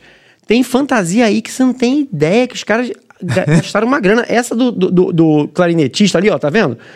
É da, dessa, desse filme John, Johnny, não sei o que lá, porque eu não vi esse filme. É um filme de terror que o cara sai de uma, de uma porta lá, Here's John.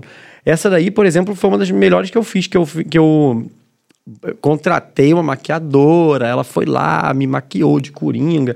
Gente, e... que, que clima gostoso isso daí. E outra, é importante dizer que o repertório é todo de músicas de cinema. É, música, e música de cinema é perfeito. música clássica na sua maioria, né? É música. John Williams é música clássica. John é, Morricone, Star Wars. Star Wars. é completamente música clássica.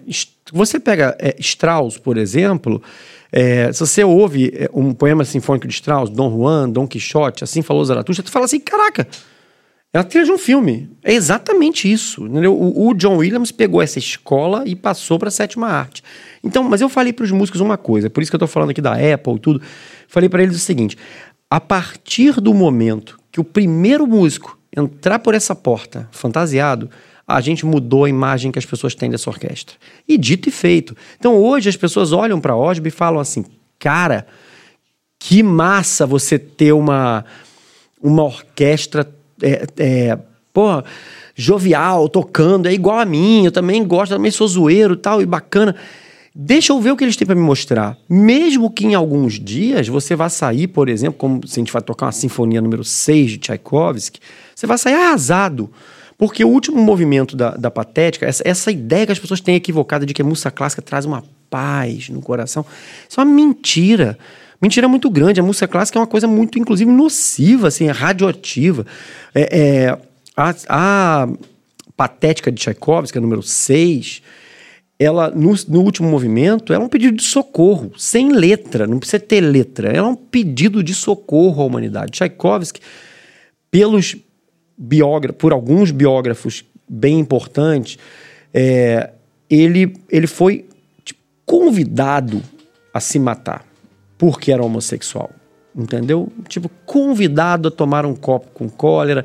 Ele, os indícios para isso. Ele, ele organizou toda a música dele, ele jogou fora algumas que ele não gostava, ele, ele sabia que aquilo ali ia ficar para posteridade. E ele, de fato, é, é, coloca aquele pedido de socorro no quarto movimento, quando no terceiro ele coloca tudo de heróico que ele fez nessa vida quando no segundo, por exemplo, ele coloca uma valsa em cinco, que é uma valsa capenga, uma valsa manca, e no, e no primeiro as profundezas onde ele ia entrar. Então, quando você acaba de ouvir aquela sinfonia, ela vai no teu âmago. E é importante que a gente também libere esses, esses nossos sentimentos, né? É isso. Eu tô ouvindo aqui no fundo, lá longe, Cinema Paradiso. É. Será que tem como aumentar um pouquinho? pouquinho isso bonita. daí, Cabas. Gente, isso é lindo demais. Ennio Morricone. Olá, gente.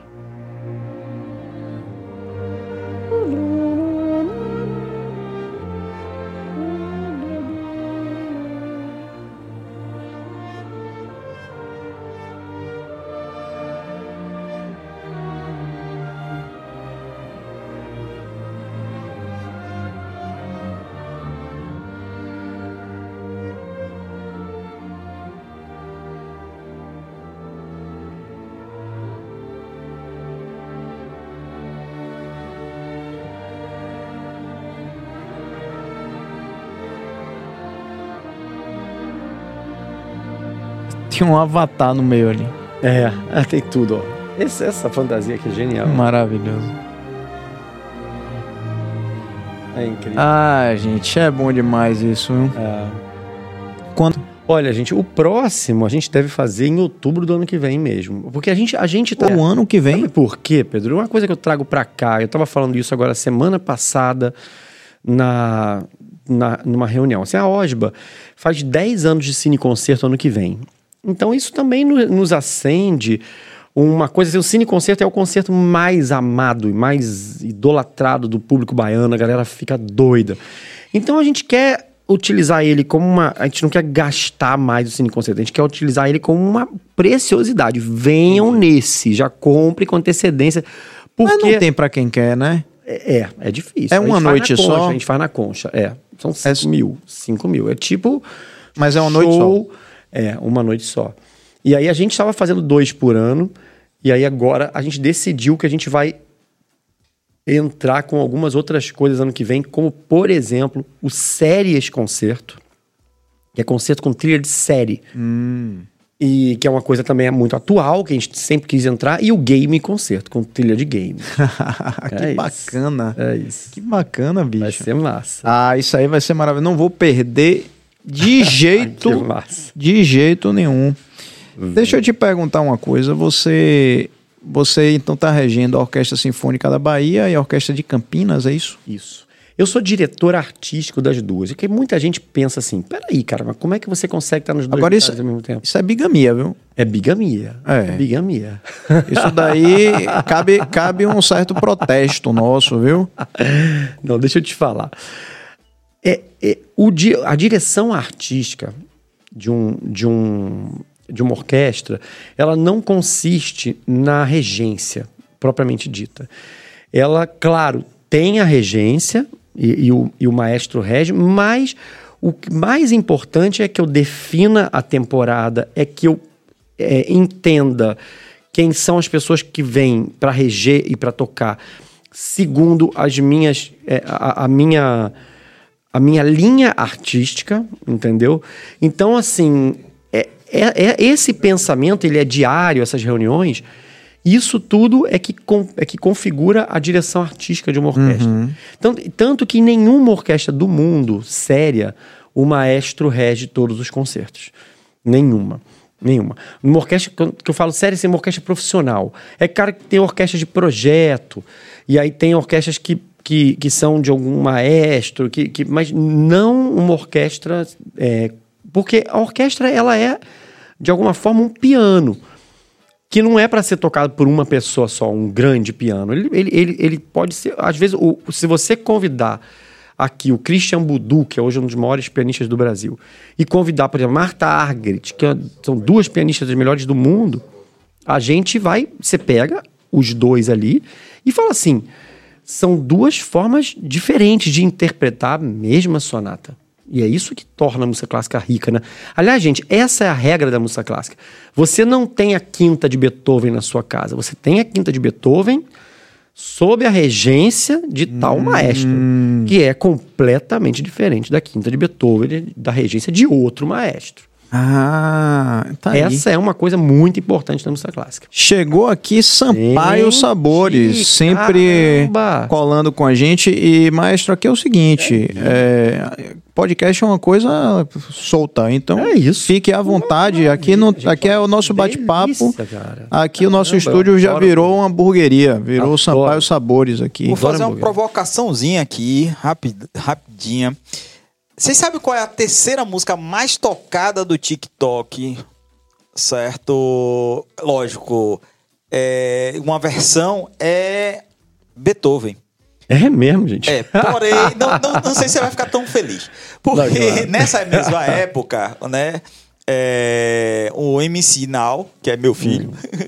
lançou uma música Seu filho? isso, Olha em pisadinha. Ele, ele, ele, ele é TikTok e tal. Ele lançou em pisadinha.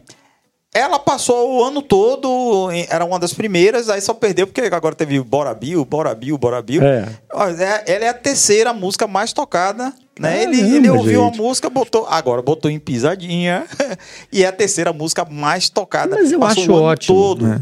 Acho ótimo que, que Beethoven entre também, porque aí prova que a música clássica ela chega chega a, a camada, por exemplo, é, como, é que a gente, como é que a gente chama isso? Gamer ou nerd, da, da galera do TikTok, enfim, a gente, a, ela chega aí também. Tem uma história interessante é, de uma viralizada que a Osba deu agora há pouco tempo, com o Bumbum Tantan. Soube que a Osba viralizou num ponto assim, de, de a gente ganhar assim 10 mil seguidores. Eu ganhei uns 5 mil seguidores. Foi mesmo. Com o Bumbum Tantan. E eu vou te dizer o que aconteceu. É, teve uma época que o Lucas Robato, flautista da Osba, primeiro flauta da Osba, ele chegou para mim e falou assim: Carlos, você sabe que um rapaz que, que eu tô dando aula de flauta, eu tava dando é, para ele aula de flauta, estava tocando a sonata, a, a partita em Lá menor para flauta, solo, de bar, tita em Lá menor. E aí ele falou assim, professor, lá na minha comunidade, garoto era um garoto de comunidade. Ele falou assim, na minha comunidade todo mundo conhece essa música. Aí o Lucas falou, oi? Tão, tão bem assim, tão, tão... Não, mas é isso, ele entendeu bar. É, não foi bar, não? Não, é, foi... foi Entendeu isso? Foi bar, não. Ele, o garoto ouviu a música e falou, essa daqui, ah. bar. E falou assim, não, essa é música, só que conhecem com outro nome. Chama Bumbum Tantan. E aí o Lucas foi ouvir a música, né? É, isso aí. Tá, tá, pararara, Temos aí. É. Olha lá, ó.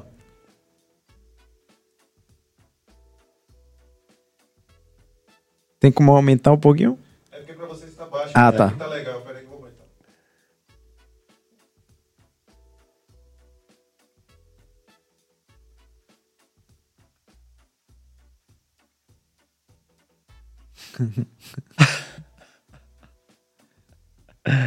eu reconheço, eu sou maluco. Não, o legal é assistir a cara dos músicos. eu vou explicar essa história do Muntantan. Adoro contar essa história, que é uma história. É isso, assim. Você sabe que nessa época, o. O, o, não sei que, que maluco desse aí do, do governo Bolsonaro. É, eu acho que foi o cara da, da Palmares. Veio falar assim que uma orquestra jamais deveria se rebaixar tocando funk. Eu falei assim, ui. Falei assim, velho, assim, vamos lá, vamos começar de onde que veio esse bumbum tantan. Bar é, foi um compositor que morreu em 1750. Então, assim, eu sou de humanas, que nem Pedro, faça a conta aí. Eu não vou fazer essa conta. Mas 2022 menos 1750. Faça essa conta. O cara já morreu faz muito tempo. Muito tempo. E a gente ainda está falando dele aqui hoje, nesse podcast, e tá tocando uma música que é dele. E é. tem um detalhe. Pode falar. E, não, e tem um detalhe. Esse cara viveu num período que não existia não vida e áudio. áudio. Então o que a gente sabe dele tá num penta, é penta, ah, penta, penta, pentagrama. Pentagrama. Partitura. Pronto. Uma partitura. Tá numa partitura, exatamente. Então, assim, resultado. A gente estava fazendo um programa chamado Bar Eterno, que a gente, a gente colocava uma música de bar e depois colocava outras músicas de compositores que foram influenciados por Bar para compor aquelas músicas. Então, por exemplo, Vila Lobos tem um ciclo, nosso maior compositor clássico, o Heitor Vila Lobos, tem um ciclo que se chama Baquianas Brasileiras. Ou seja, as baquianas é, foram baseadas em bar. Ele fala, eu baseei em bar, tanto que ele usa as mesmas linguagens, assim, prelúdio, é, ele, bota, ele, ele, bota um monte de coisa lá que parece mesmo assim, a linguagem de bar traduzida para o Brasil e traduzida para uma orquestra romântica. Resultado, a gente colocou, a gente fez esse programa que era é, bar, aí depois a gente fez um cara que é da segunda escola de Viena, que é o, o, o caramba, Webern, Anton Webern, que é que a gente fez uma peça dele do Webern, do Webern que que era, poxa, esse agora o nome da peça, mas que era uma, uma transcrição de bar é, daquela época com as cores que ele se utilizava na música dele, Anton Webern é, Passacalha, ou, sei lá, eu não me lembro agora a peça. Sei que depois dali a gente fez Vila Lobos, a gente fez em ordem cronológica, Vila Lobos, é, Baquianas, número 4, Prelúdio, é, e a gente fez é, Arvopert Colage Uberbar, que é um compositor estoniano que está vivo até hoje, que parece que você pegou a música de bar, botou num liquidificador, hum. colou de novo, assim, e toca aí. Tudo, você vê que está tocando bar, mas é uma parada totalmente doida, assim, nossa, super, muito, muito doido. Depois a gente, a gente continuou com o Paulo Lima, que é um compositor mais consagrado da Bahia e um dos mais maiores do Brasil. Paulo Costa Lima, que ele fez uma peça chamada Iakisoba, que é Iakisobar. Entendeu? Iakisoba. Ele fez uma brincadeira para flauta e clarineta. E a gente falou assim: pô, vamos botar essa música porque é bar entrando na comunidade, no funk. Ou seja, o que o MC Fiote fez, na verdade, foi nada mais, nada menos que pegar a música de bar. É, que inclusive, gente, dá licença só um instantinho. Eu sei que vai estar uma tragédia, mas é isso aqui.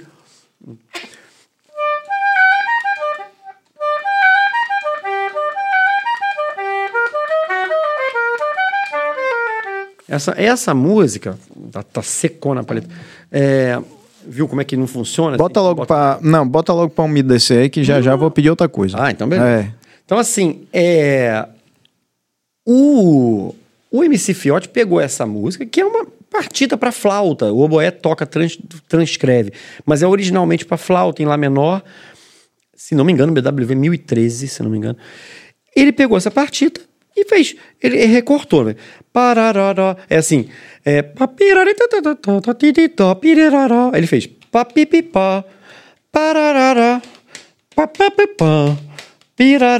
Ó. Ó. Ele fez, ele fez a, a, a, montagem dele sobre esse negócio. Me parece que um rapper americano já tinha feito isso. Alguma, um cara desse. E aí ele, ele se influenciou, fez, o negócio bombou. A OSBA, na época da, da, vacina, ela queria incentivar as pessoas a se vacinarem.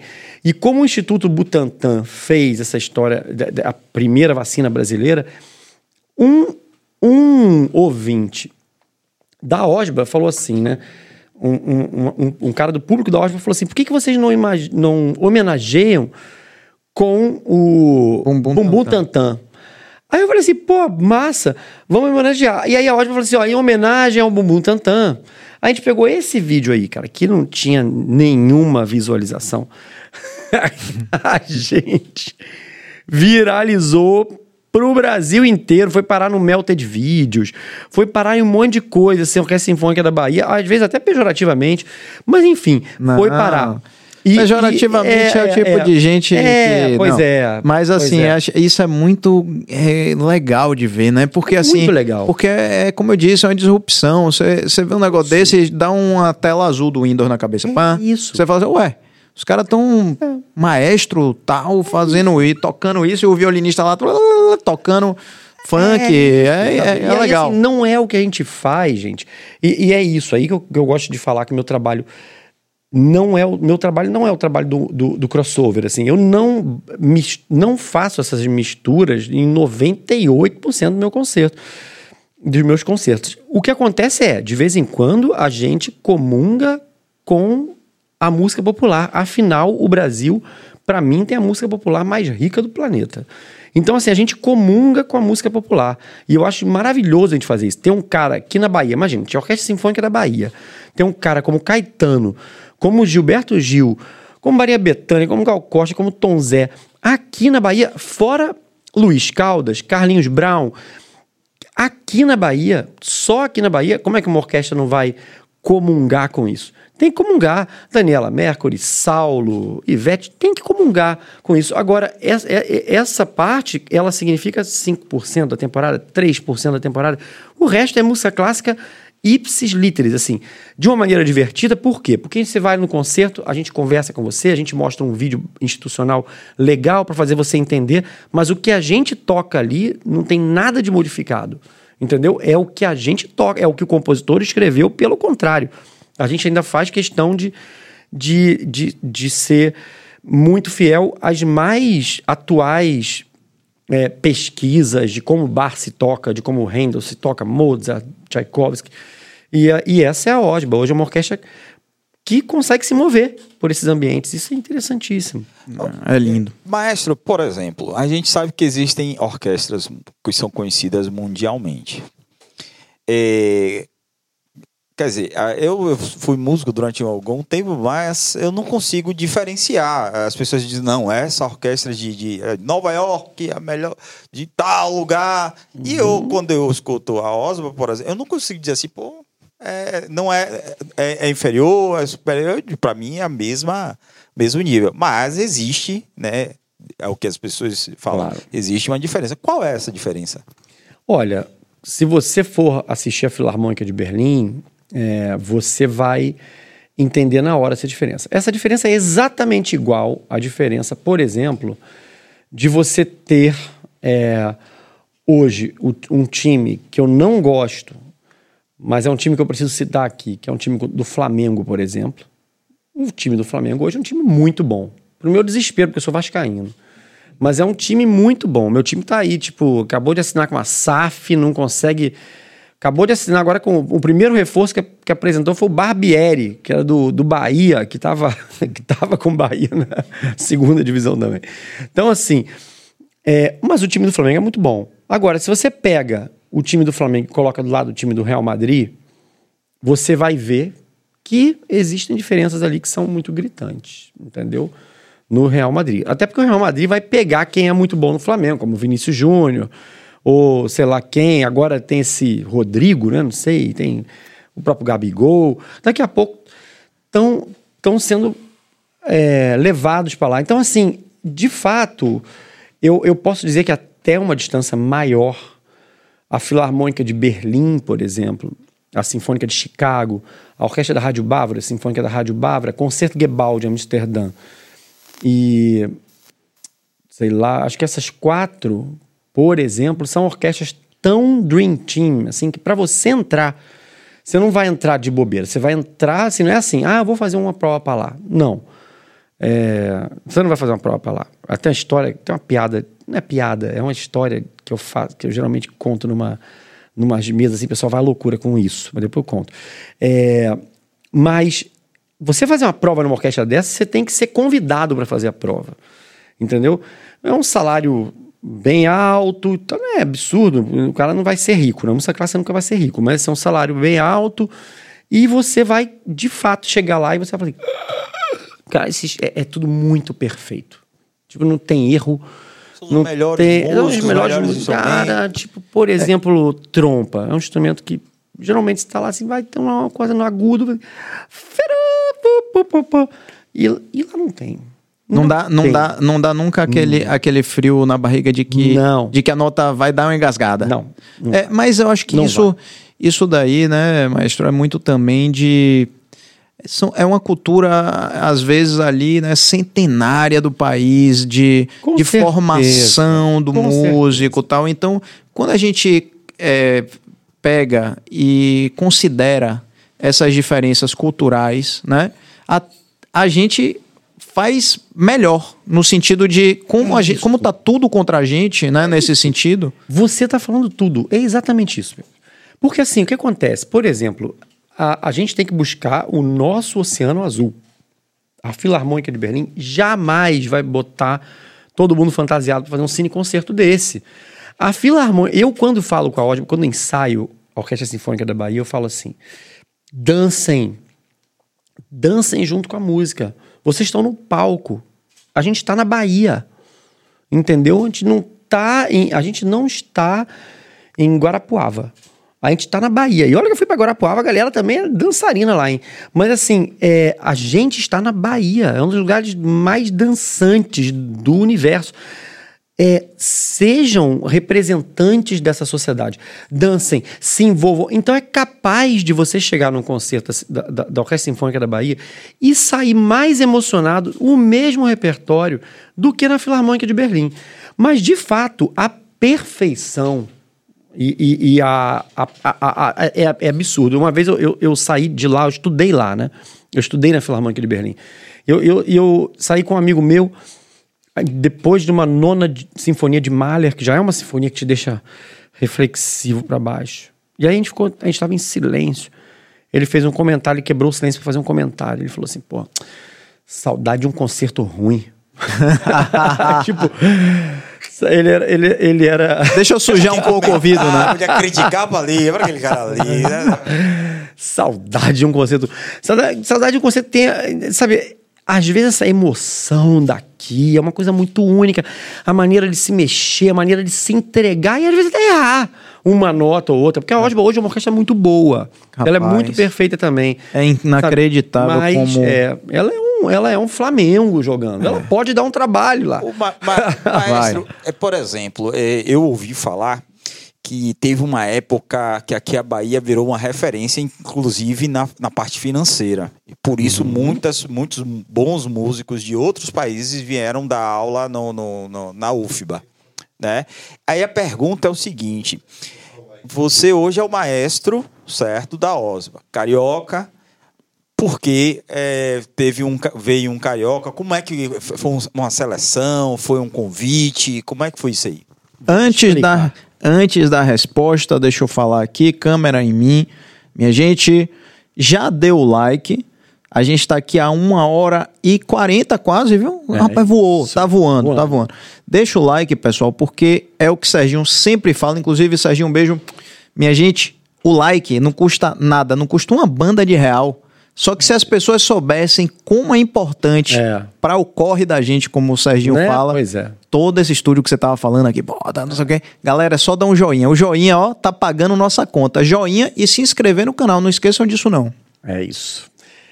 Vou te explicar. Bom, o que acontece? É, a, a- primeiro, a, a questão que você falou da UFBA é uma questão muito importante e o, o historiador Antônio Risério, é, ele, ele exemplifica muito bem, ele contextualiza muito bem o que ele chamou de avant-garde na Bahia, entendeu?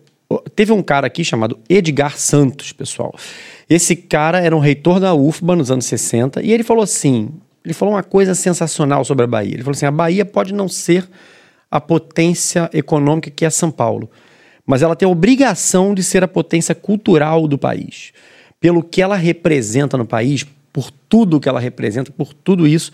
Então, ele começou a trazer para cá ó, Martim Gonçalves no teatro, acho que é Jan Karutska na dança, ele, ele, ele trouxe para cá é, o Kohreuter, que era um, um compositor alemão, o Walter Smetak, que é um compositor suíço. Toda essa galera criou um ambiente artístico aqui na Bahia de tal forma que surgiu, por exemplo, uma, um- uma das coisas que surgiram daí dessa influência. Não é que foram assim, ah, não, a Tropicália foi isso, não. Mas o ambiente que se proporcionou na Bahia daquela época é que formou Gil, Caetano. Simone foi É aluna do, do- da, da UFBA, a cantora Simone, né? É isso. Poucas pessoas sabem que ela é baiana e que foi aluna do. do... É isso. Então, assim, esses caras, por exemplo, quando eu falo com Caetano Veloso e com o Gil sobre música clássica, eles vão falar pra mim, gente, o, o Caetano, falou, ele falou uma vez pra mim assim, eu adoro Schoenberg. Schoenberg é um compositor amargo. Pouca gente gosta de Schoenberg. Se a gente botar uma música de Schoenberg aqui agora, não vai sair cantando. Ninguém vai sair cantando. Aquilo ali chama dodecafonismo, é uma longa, é um longa, uma longa conversa. Mas, assim, ele sabe disso. E ele sabe muito bem o que, o, o, o que, que aquilo gerou. É, ele coloca até numa, numa das músicas dele, agora, desse último álbum. é, não me lembro se era, se era Schoenberg ou se era Berg ou Weber. Ele fala de um desses compositores numa das músicas, assim, desse, desse último álbum dele. Sabe? É, então, esse tipo de coisa proporcionou o que a gente tem hoje aqui na Bahia. Essa coisa é completamente diferenciada em termos culturais. Uma, uma atitude de um médico. De um médico. Você vê como é que as pessoas podem mudar o mundo, inclusive numa seara que não é a delas. Você sabe que uma coisa que as pessoas não se tocam é que Salvador, não sei se você tem essa informação, Salvador foi o porto mais importante do hemisfério sul por 300 anos. Olha isso, cara. Então, a cidade mais importante do hemisfério sul por 300 anos, sendo que a gente tem 500 e poucos anos, foi Salvador. Então, mais da metade da história, da nossa história, Salvador foi a cidade mais importante do hemisfério sul do globo. Isso também se Então- reflete na cultura. né? Claro que sim. Imagina o quanto de coisa chegou aqui, circulou por aqui, né? Exatamente. Agora, olha, eu tenho outras perguntas para você, que agora, Ele- agora chegou na hora. Ele chegou só a me hora. perguntou, Rapidinho, rapidinho, que- ele só que me ele vai- perguntou como, como que, con- que Como é que acontece isso. Olha a- só, a questão dos músicos, ela, ela, ela se dá por concurso. Então, assim, uma vez você entrou na orquestra, muito dificilmente você sai. A questão dos maestros tem uma questão maior de rotatividade, de tudo. E aí, é, ela tem a ver com pouco com a política e tem a ver um pouco com a, a- assim o meu caso não foi um caso político. O meu caso foi um, caso assim é, os músicos pediram, na época, é, para o Ricardo Castro, que era o- o- o- que hoje está à frente do Neogibá, é, para que observasse meu trabalho como um dos possíveis candidatos a serem maestro da Orquestra Sinfônica da Bahia, por conta de que meu pensamento sobre música clássica vinha ao encontro de um pensamento de uma orquestra que já tinha por tradição de ser uma orquestra diferente, de uma orquestra ousada, de uma orquestra que não é uma orquestra super tradicionalista e que existem no Brasil também. Orquestras que têm outras, outras é, finalidades. Sabe, a Orquestra Sinfônica do Estado de São Paulo é a nossa orquestra mais, é a orquestra mais é, incrível do Brasil, né? A orquestra, a Rosba hoje, ela, ela tem um valor de 15 milhões anuais, a Orquestra Sinfônica do Estado de São Paulo é, lida mais ou menos com uns 120 milhões, por aí, pra você ter uma ideia. Então, assim, é, é uma orquestra que outro dia estava no Carnegie Hall, é, fazendo uma das séries principais de música clássica do mundo, no Carnegie Hall. É uma outra finalidade, é uma finalidade, finalidade de mostrar um Brasil que também tem a música clássica como premissa. É importantíssimo esse trabalho. É diferente do nosso, são, são finalidades diferentes, uma não anula a outra. Mas, é, então, eu vim para cá um pouco como. Eu acho que porque o meu trabalho já reverberava no Rio com esse viés. Já fazia concertos é, incluindo poesia, fazia concertos com um bloco de carnaval, às vezes, junto.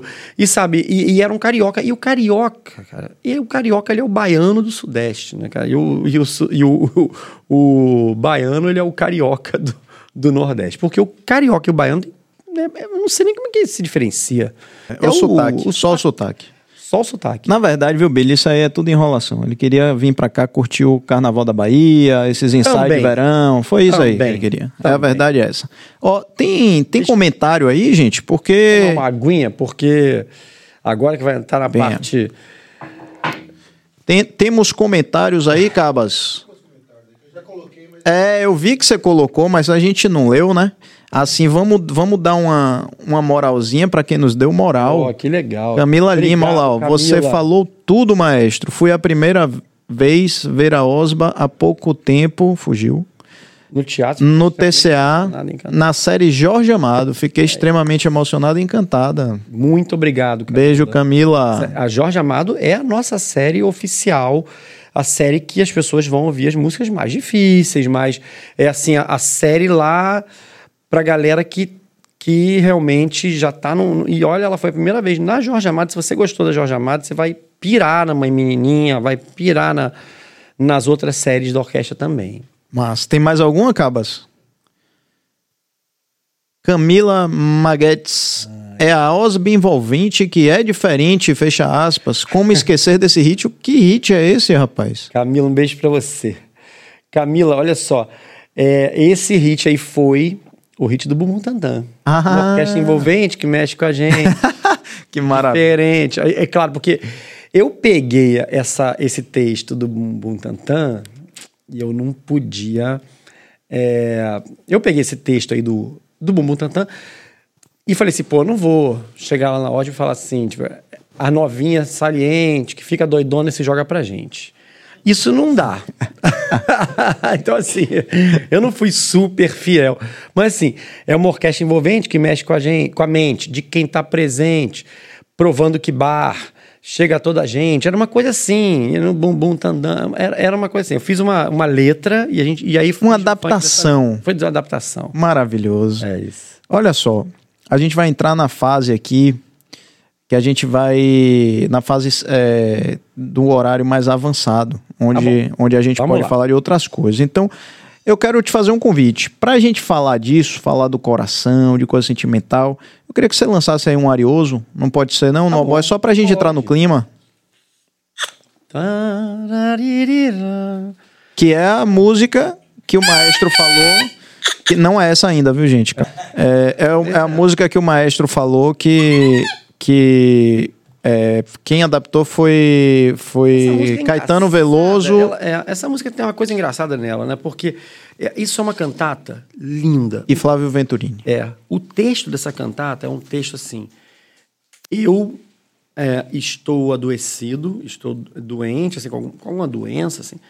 Mas, assim, em tese, o texto dela diz assim: eu tô bem, eu tô sereno, eu tô preparado para partir desse mundo.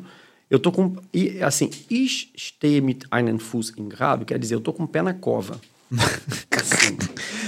É, Então, a tradução literal é essa. É a literação literal. Mas é isso que você tá falando não é a letra da música, é o nome da, Eu- da, da não, peça. A letra, é a letra dessa Ela tem cantata. letra? Tem can, a can, todas Olha só, tem rapaz. letra. Eu não sabia. Tem- e, ó, e, e- e o Google é bem, é bem legal com bar pra gente, assim, sabe? Você bota aí BWV 156, você bota BWV 156 e, e aí vai aparecer essa cantata, você bota tradução, vai aparecer o texto dela inteiro. Ah, é? Você deve pegar aí, ó, BWV 156, tradução, você vê. Não, vou fazer isso quando chegar em dela- casa. O texto dela, o texto dela inteiro, assim, é, é, uma, é uma coisa, é uma coisa interessantíssima. Aí você entende o recitativo, porque é isso. Será que acha aí, Se você Cabas? pega uma cantata de bar, Hoje eu tô botando cabas pra se trabalhar. você pega uma cantata de bar, por exemplo, e, e começa assim, o, o cara que é o, o recitativo, que não é necessariamente uma melodia, o cara vai ficar assim.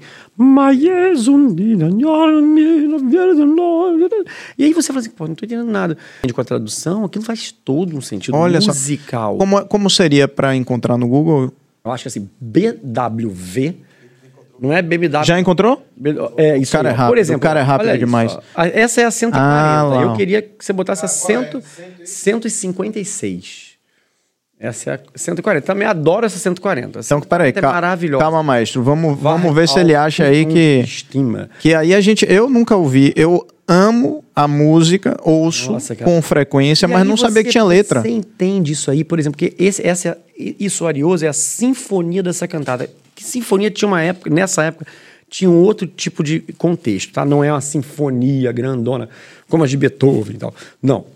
Era a preparação para a cantata. Era um preâmbulo. E aí, poxa, imagina, aí você pensa assim, um cara que está conformado com a sua situação. Ó, Consegue é, dar um olha, zoom é, só pra pode, ir lá pra cima um pouquinho, ó. Ó. Só faça que meu fim seja feliz. Tudo é bom quando o fim é bom. É, um pouquinho mais pra cima. Ó, isso, isso, ó. Olha, olha, ó, um pouquinho mais, bota um pouquinho mais pra. Vai, vai lá do, do primeiro, assim. É, tem que rolar aí. Isso, olha aí, ó. É, tenha um pé na tumba. Olha só, era, é isso Faz de mesmo. mim, Senhor, conforme tua bondade. Logo meu corpo enfermo cairá, ajuda-me em minha infelicidade. Venha, Deus amado, por favor, não me negues o que te suplico. Eu já deixei minha morada em ordem. Ou seja, ele está conformado. Quando minha alma tiver que partir, toma-la, Senhor, em tuas mãos. Só faça que meu fim seja feliz. Tudo é bom quando o fim é bom. E ó, meus temores, sofrimentos, minha vida e minha morte. Então, enfim, entrega em tuas mãos. Aí, você pensa, fecha o olho e pensa numa pessoa conformada. E aí é essa música que vem.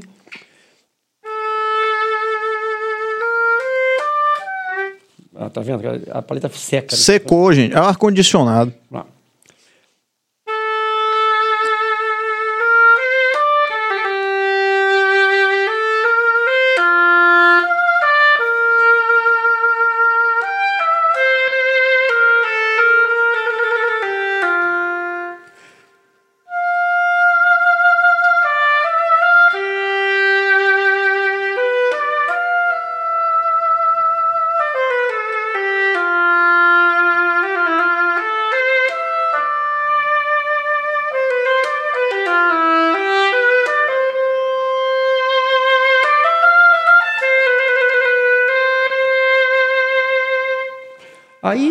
isso, gente.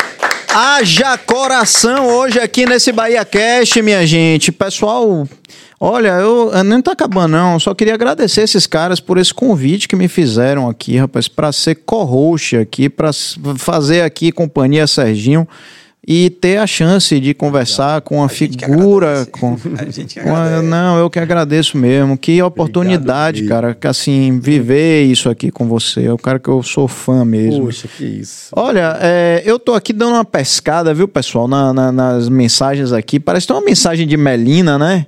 Você vai botar uma mensagem de Melina aí pra mim? Melina é minha namorada, viu? É, sabe que é, né? Não sei, claro. Ô, Melina, maestro, dá uma dica de música romântica pra Peu dedicar pra mim, pois essa foi a música que eu dediquei pra você no meu coração, Memel. Oh, Arioso, de bar, nada menos do que isso. E aí você vê, né? Como é que pode, né? O casamento, que tanto o Arioso é tocado, olha o título, eu estou com o pé na tumba. Isso, gente, não tem nada Não deixa de ser. Não deixa de... Seria melhor ter dedicado é, bumbum tantã. É, não é, melhor. Dedica o bumbum tantã. Melhor. No verão. É. Dedica o bumbum tantã. Não, ó, ó, uma música romântica para ele te dedicar. Ai, gente, vamos lá. Eu tô, eu tô com essa coisa também de botar no Osbrega umas músicas que são de amor. Sim, assim, vá lá. Sabe? Tá nas suas mãos é, aí. Tem uma área da ópera Russalka de, de Dvorak, que é um dos compositores mais incríveis da música clássica, que se chama Área da Lua. É uma coisa muito linda, assim, muito linda. A mulher, mas na verdade isso era para você dedicar para ele, porque é uma mulher cantando assim, ó oh, lua, traga meu amor, tá? É muito bonito. E não é aquele pagode que eu também adoro, que é Lua vai iluminar o pensamento dela. Fala pra ela que sem ela não vi. acabei, acabei com a minha fama de maestro. Acabou, acabou. Erudito aqui. Não, mas você é o cara que passeia em todas as regiões. Cara, pagode tem como uma coisa. Tem como dar uma palhinha dessa aí? Eu digo. Lua, lua vai? Não. Não, não tem problema. Não é lua vai, não.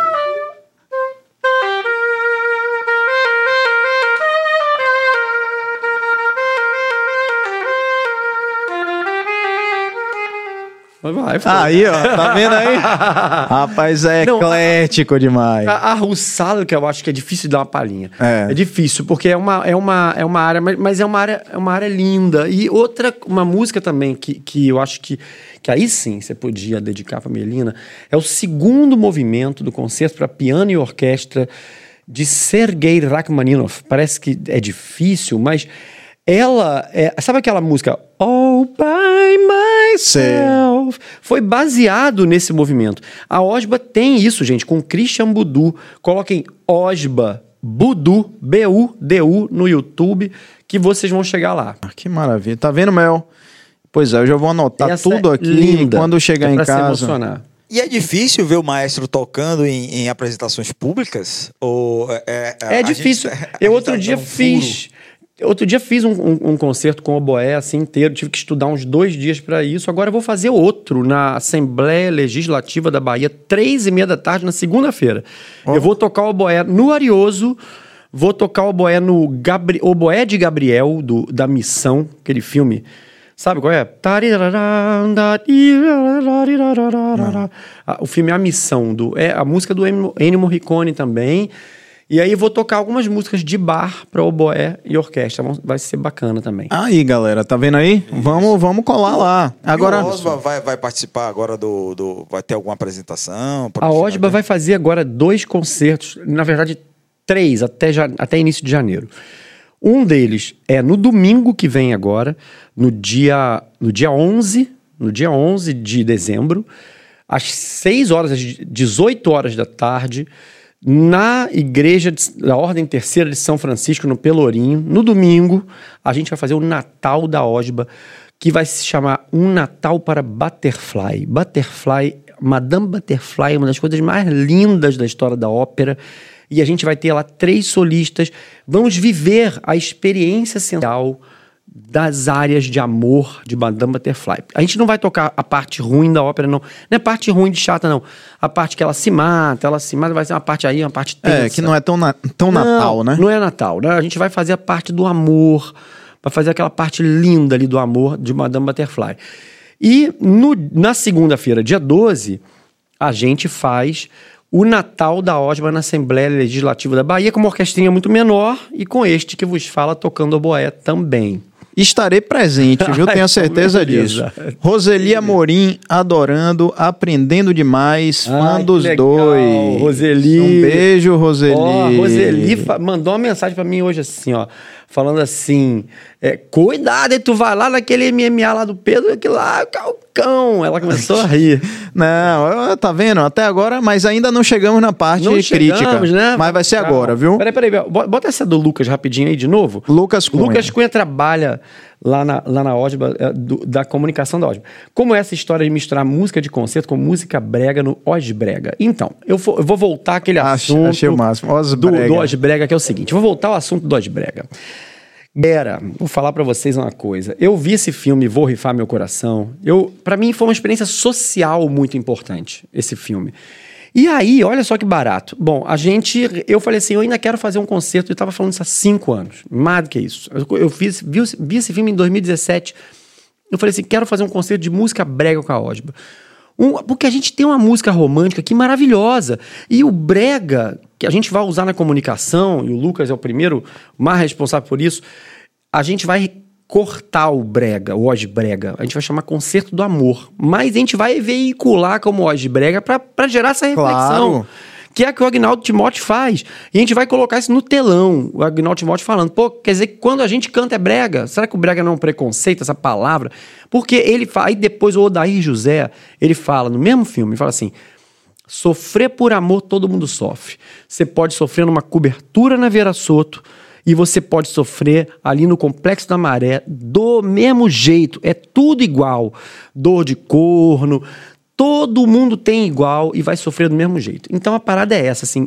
Aí a gente resolveu fazer o Oz Brega, que é um concerto que a gente vai falar de música romântica. Que a gente vai tocar é, músicas como, por exemplo, essa área da Russalka que eu quero colocar, tava pensando em colocar ela hoje lá.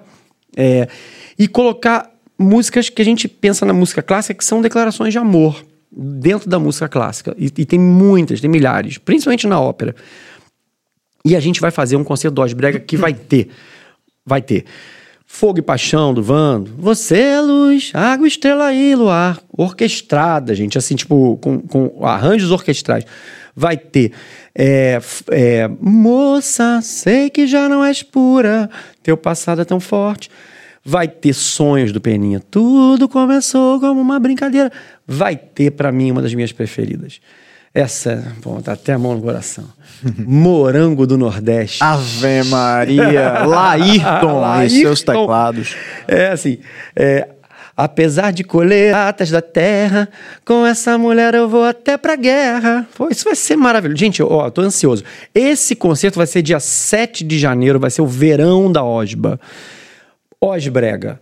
Coloca aí, Osbrega con riscado, concerto do amor. Maravilhoso, maravilhoso. Olha que legal, olha que negócio bacana. Isso aí é uma coisa que eu, como, como publicitário, né, sempre lutei por isso. Tem gente que tem mitos, né? Então, tipo assim, não, não vamos botar o nome brega porque não, os medos, né? Isso. Que não se que não se justificam.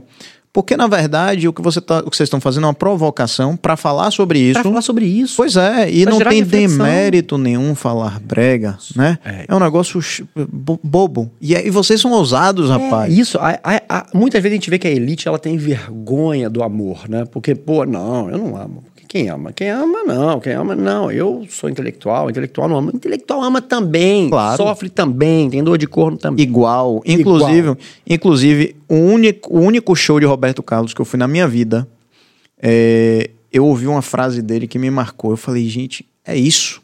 Porque eu sempre me perguntei, eu cara, cresci muito novo, ouvia as pessoas, ouviam pessoas mais velhas, né, trabalhadores, ricos, pobres, todos ouviam Roberto Carlos e ao longo do cara se mantém até hoje, né?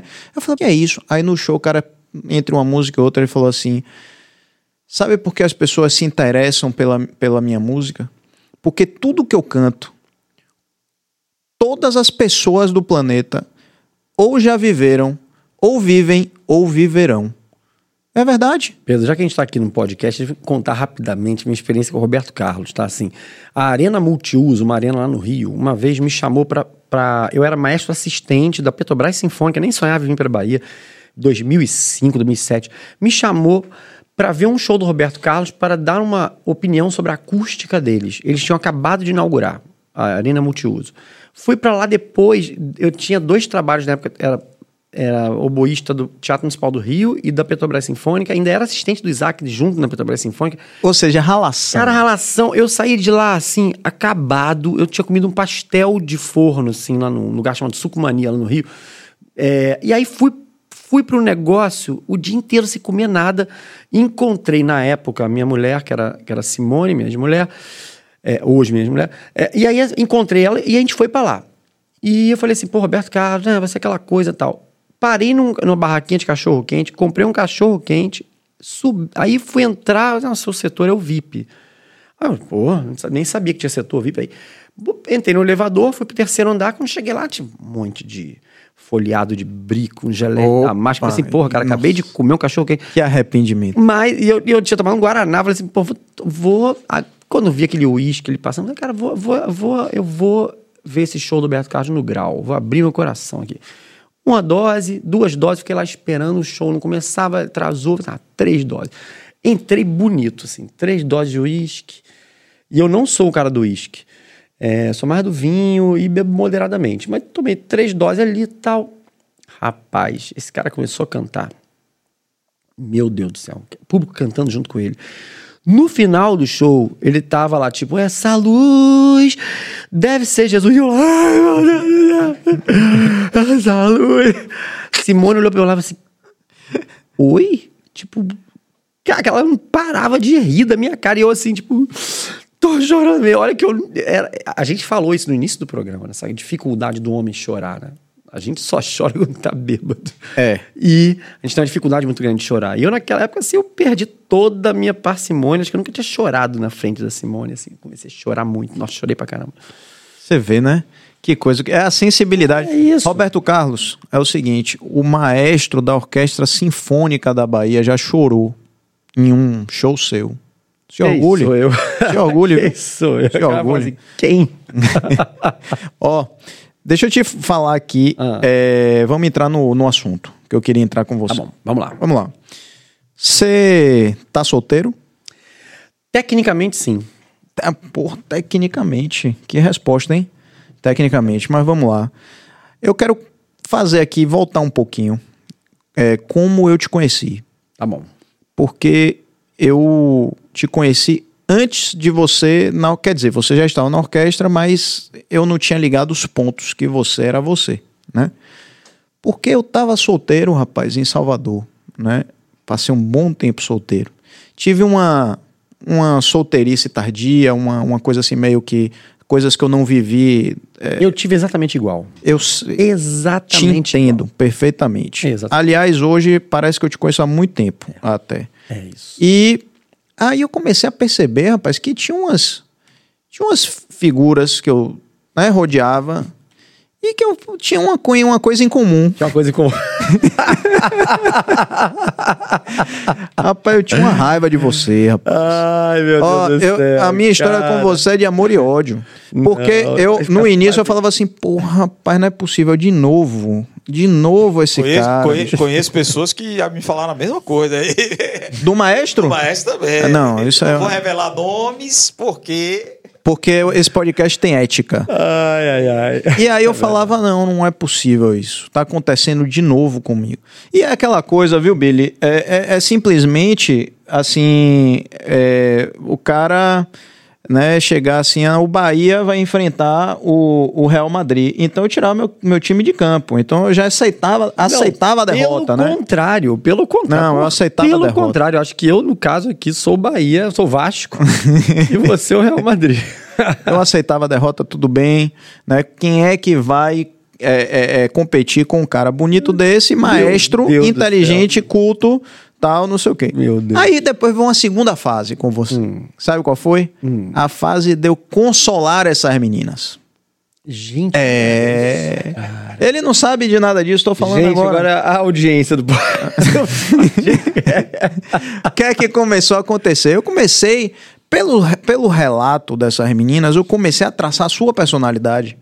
Aí eu comecei a dizer assim, rapaz, esse cara é um cara sensível, é um cara que, quando ele tá com essas meninas, ele pode ser um cara, um solteiro convicto, ou que naquele momento não quer um relacionamento, e mas quando ele tá com elas, ele dá o melhor de si. É isso. De- Caramba, você me definiu perfeitamente. É, porque aí eu falei assim, é- era exatamente o que na época eu vivia. Eu, se eu tivesse com uma pessoa, por mais que eu tivesse assim, não, com a cabeça livre, alma livre, não tô querendo nenhum compromisso, mas, porra, era aquela pessoa era especial naquele momento. Aí eu falei, porra, não é isso, não é que ele tá te iludindo. Ele não tá te iludindo, ele não tá fazendo de maldade. É porque o cara tá num momento de vida X, Y, Z, que não nos cabe é, aqui julgar, mas, porra, ele tá sendo massa com você. Mas não se apegue. Então eu virei conselheiro, rapaz. Assim, Pedro, eu vou te falar assim, uma coisa assim, ó. Eu vou te, eu vou te falar de um. Eu vou mais uma vez levar para o meu campo de jogo aqui rapidamente. Então, assim, a gente vai agora, nesse domingo, tocar Madame Butterfly. E a gente vai contar a história de uma noite que o cara chega nessa noite, ele tá com, com, a, com a, a Butterfly, seu Pinkerton e a Butterfly estão juntos. É toda errada a história dele toda errada. Eu não tô me colocando aqui no lugar do Pinkerton, não, tá? Mas é toda errada, porque o cara é um cara, um marinheiro americano que veio, que foi pro que foi pro Japão fazer negócio, precisava casar com uma gueixa. Praticamente comprou gueixa. Enfim, a história é toda errada e no final também termina errada, porque esse cara volta para os Estados Unidos, depois volta casado com uma esposa americana e a mulher se mata na frente dele, a Butterfly. Não é nada disso que a gente vai mostrar. A gente vai mostrar o retrato ali o retrato de uma noite linda de amor.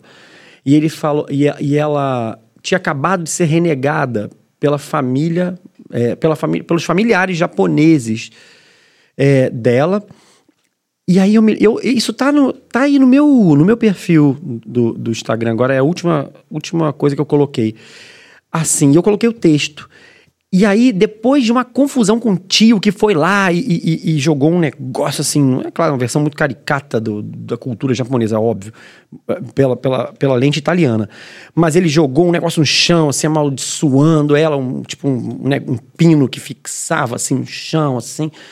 E aí ela ficou assim, toda balançada, e eles foram embora, o cara expulsou ela, ficou só, só eles dois. E à noite. Aí ele fala, e viene la cera, tipo, é a noite. Aí ela fala com a quietude, com a calma.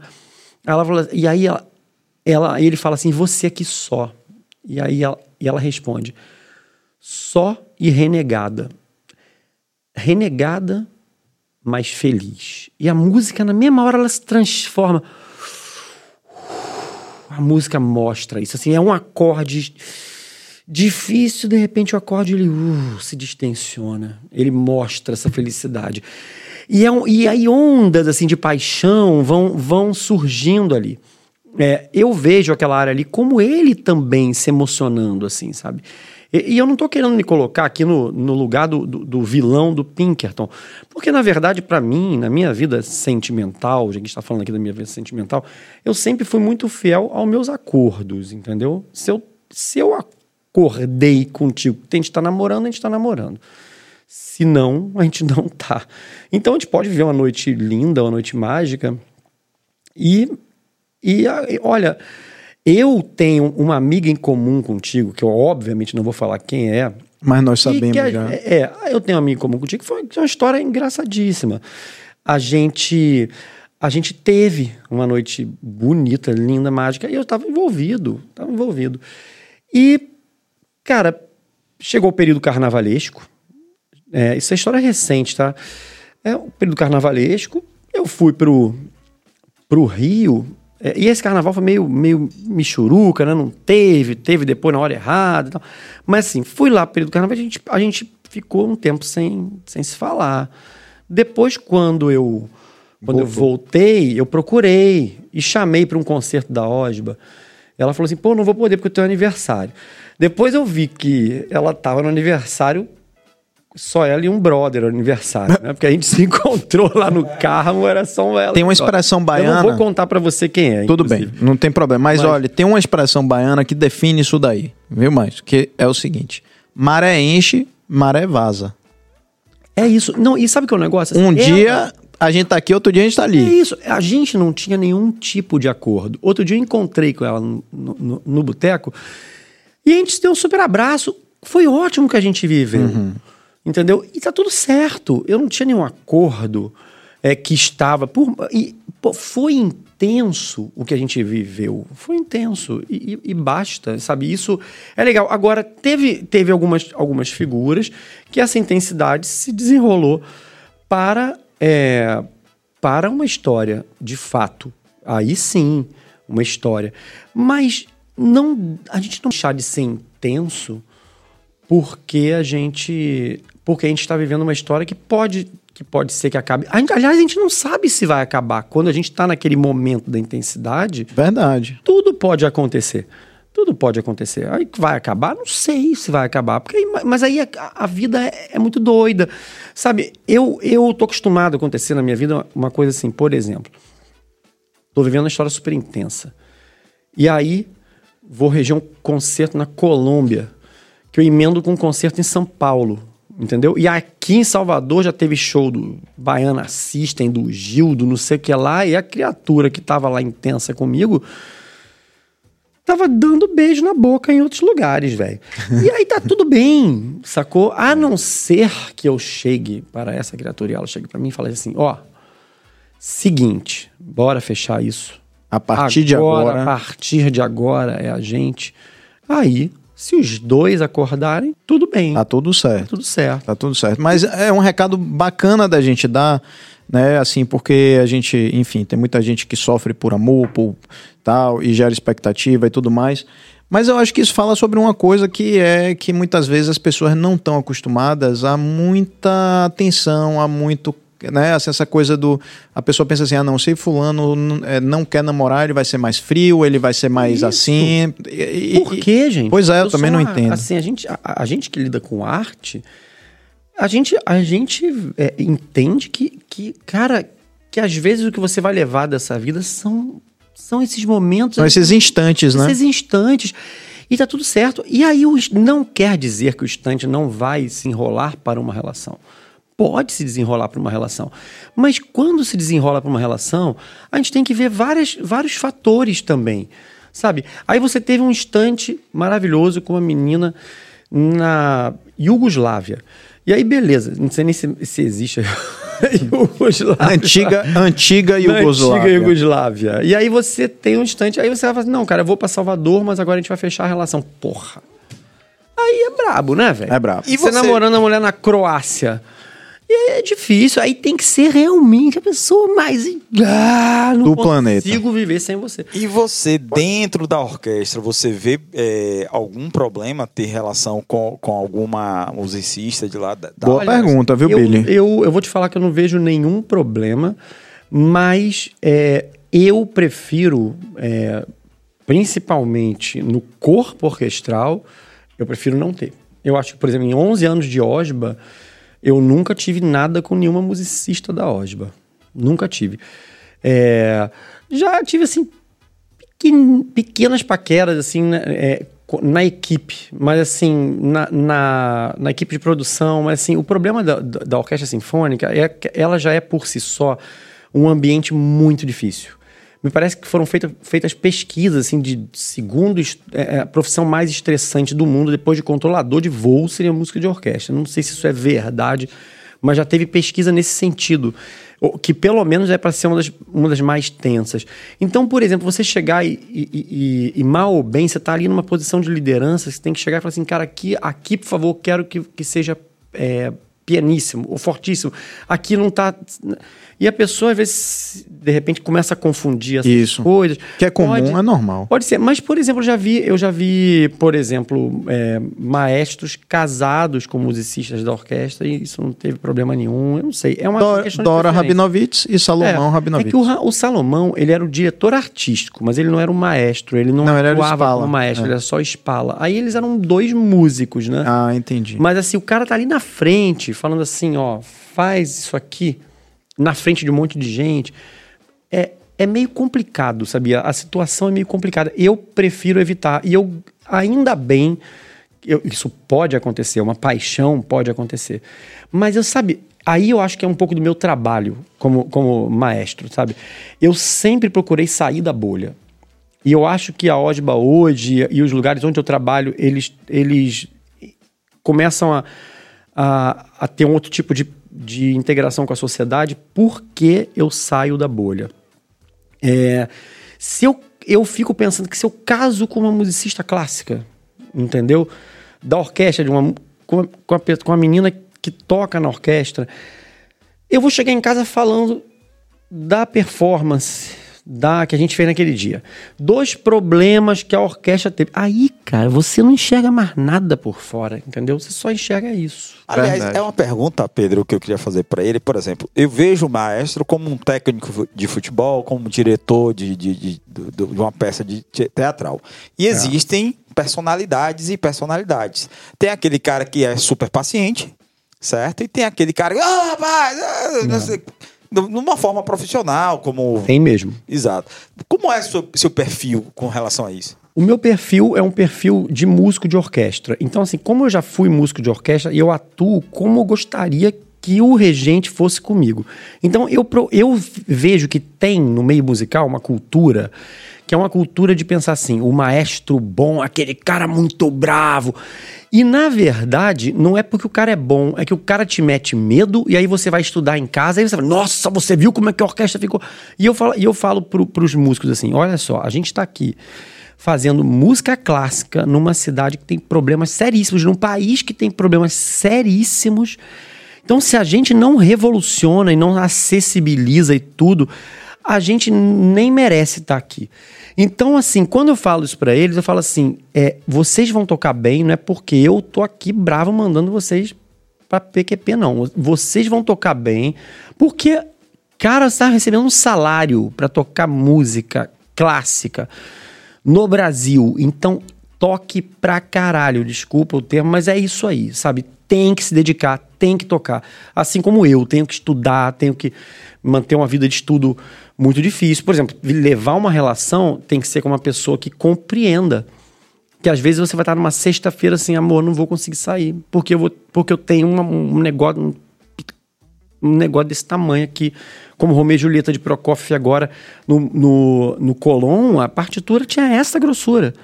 Era uma coisa surreal, assim, eram três volumes imensos e que você tinha que ficar lá marcando, estudando, decorando praticamente o negócio. É, Outra perguntinha. É, o maestro tem que ter o ouvido absoluto? Não. Não.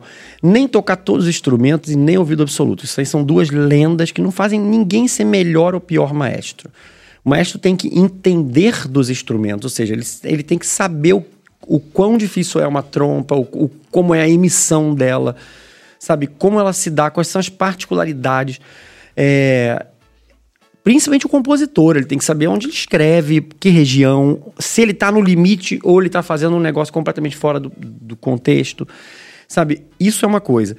Mas é, é isso, é, é você é você sab- entender dos instrumentos e, e a tua pergunta, eu esqueci, peraí, é, é, O- ouvido, ouvido absoluto. Abs- ouvido absoluto é que você, assim, a gente precisa ter um ouvido relativo. Você não pode ser um cara desafinado. Aí, assim, tipo, não entender que. que não, mas assim, ter um ouvido relativo é importantíssimo. Ouvido, ouvi- ouvido absoluto, às vezes, até atrapalha. Agora, uma coisa que eu acho interessante, por exemplo, na orquestra, o maestro já chega, ele já encontra os músicos lá, certo?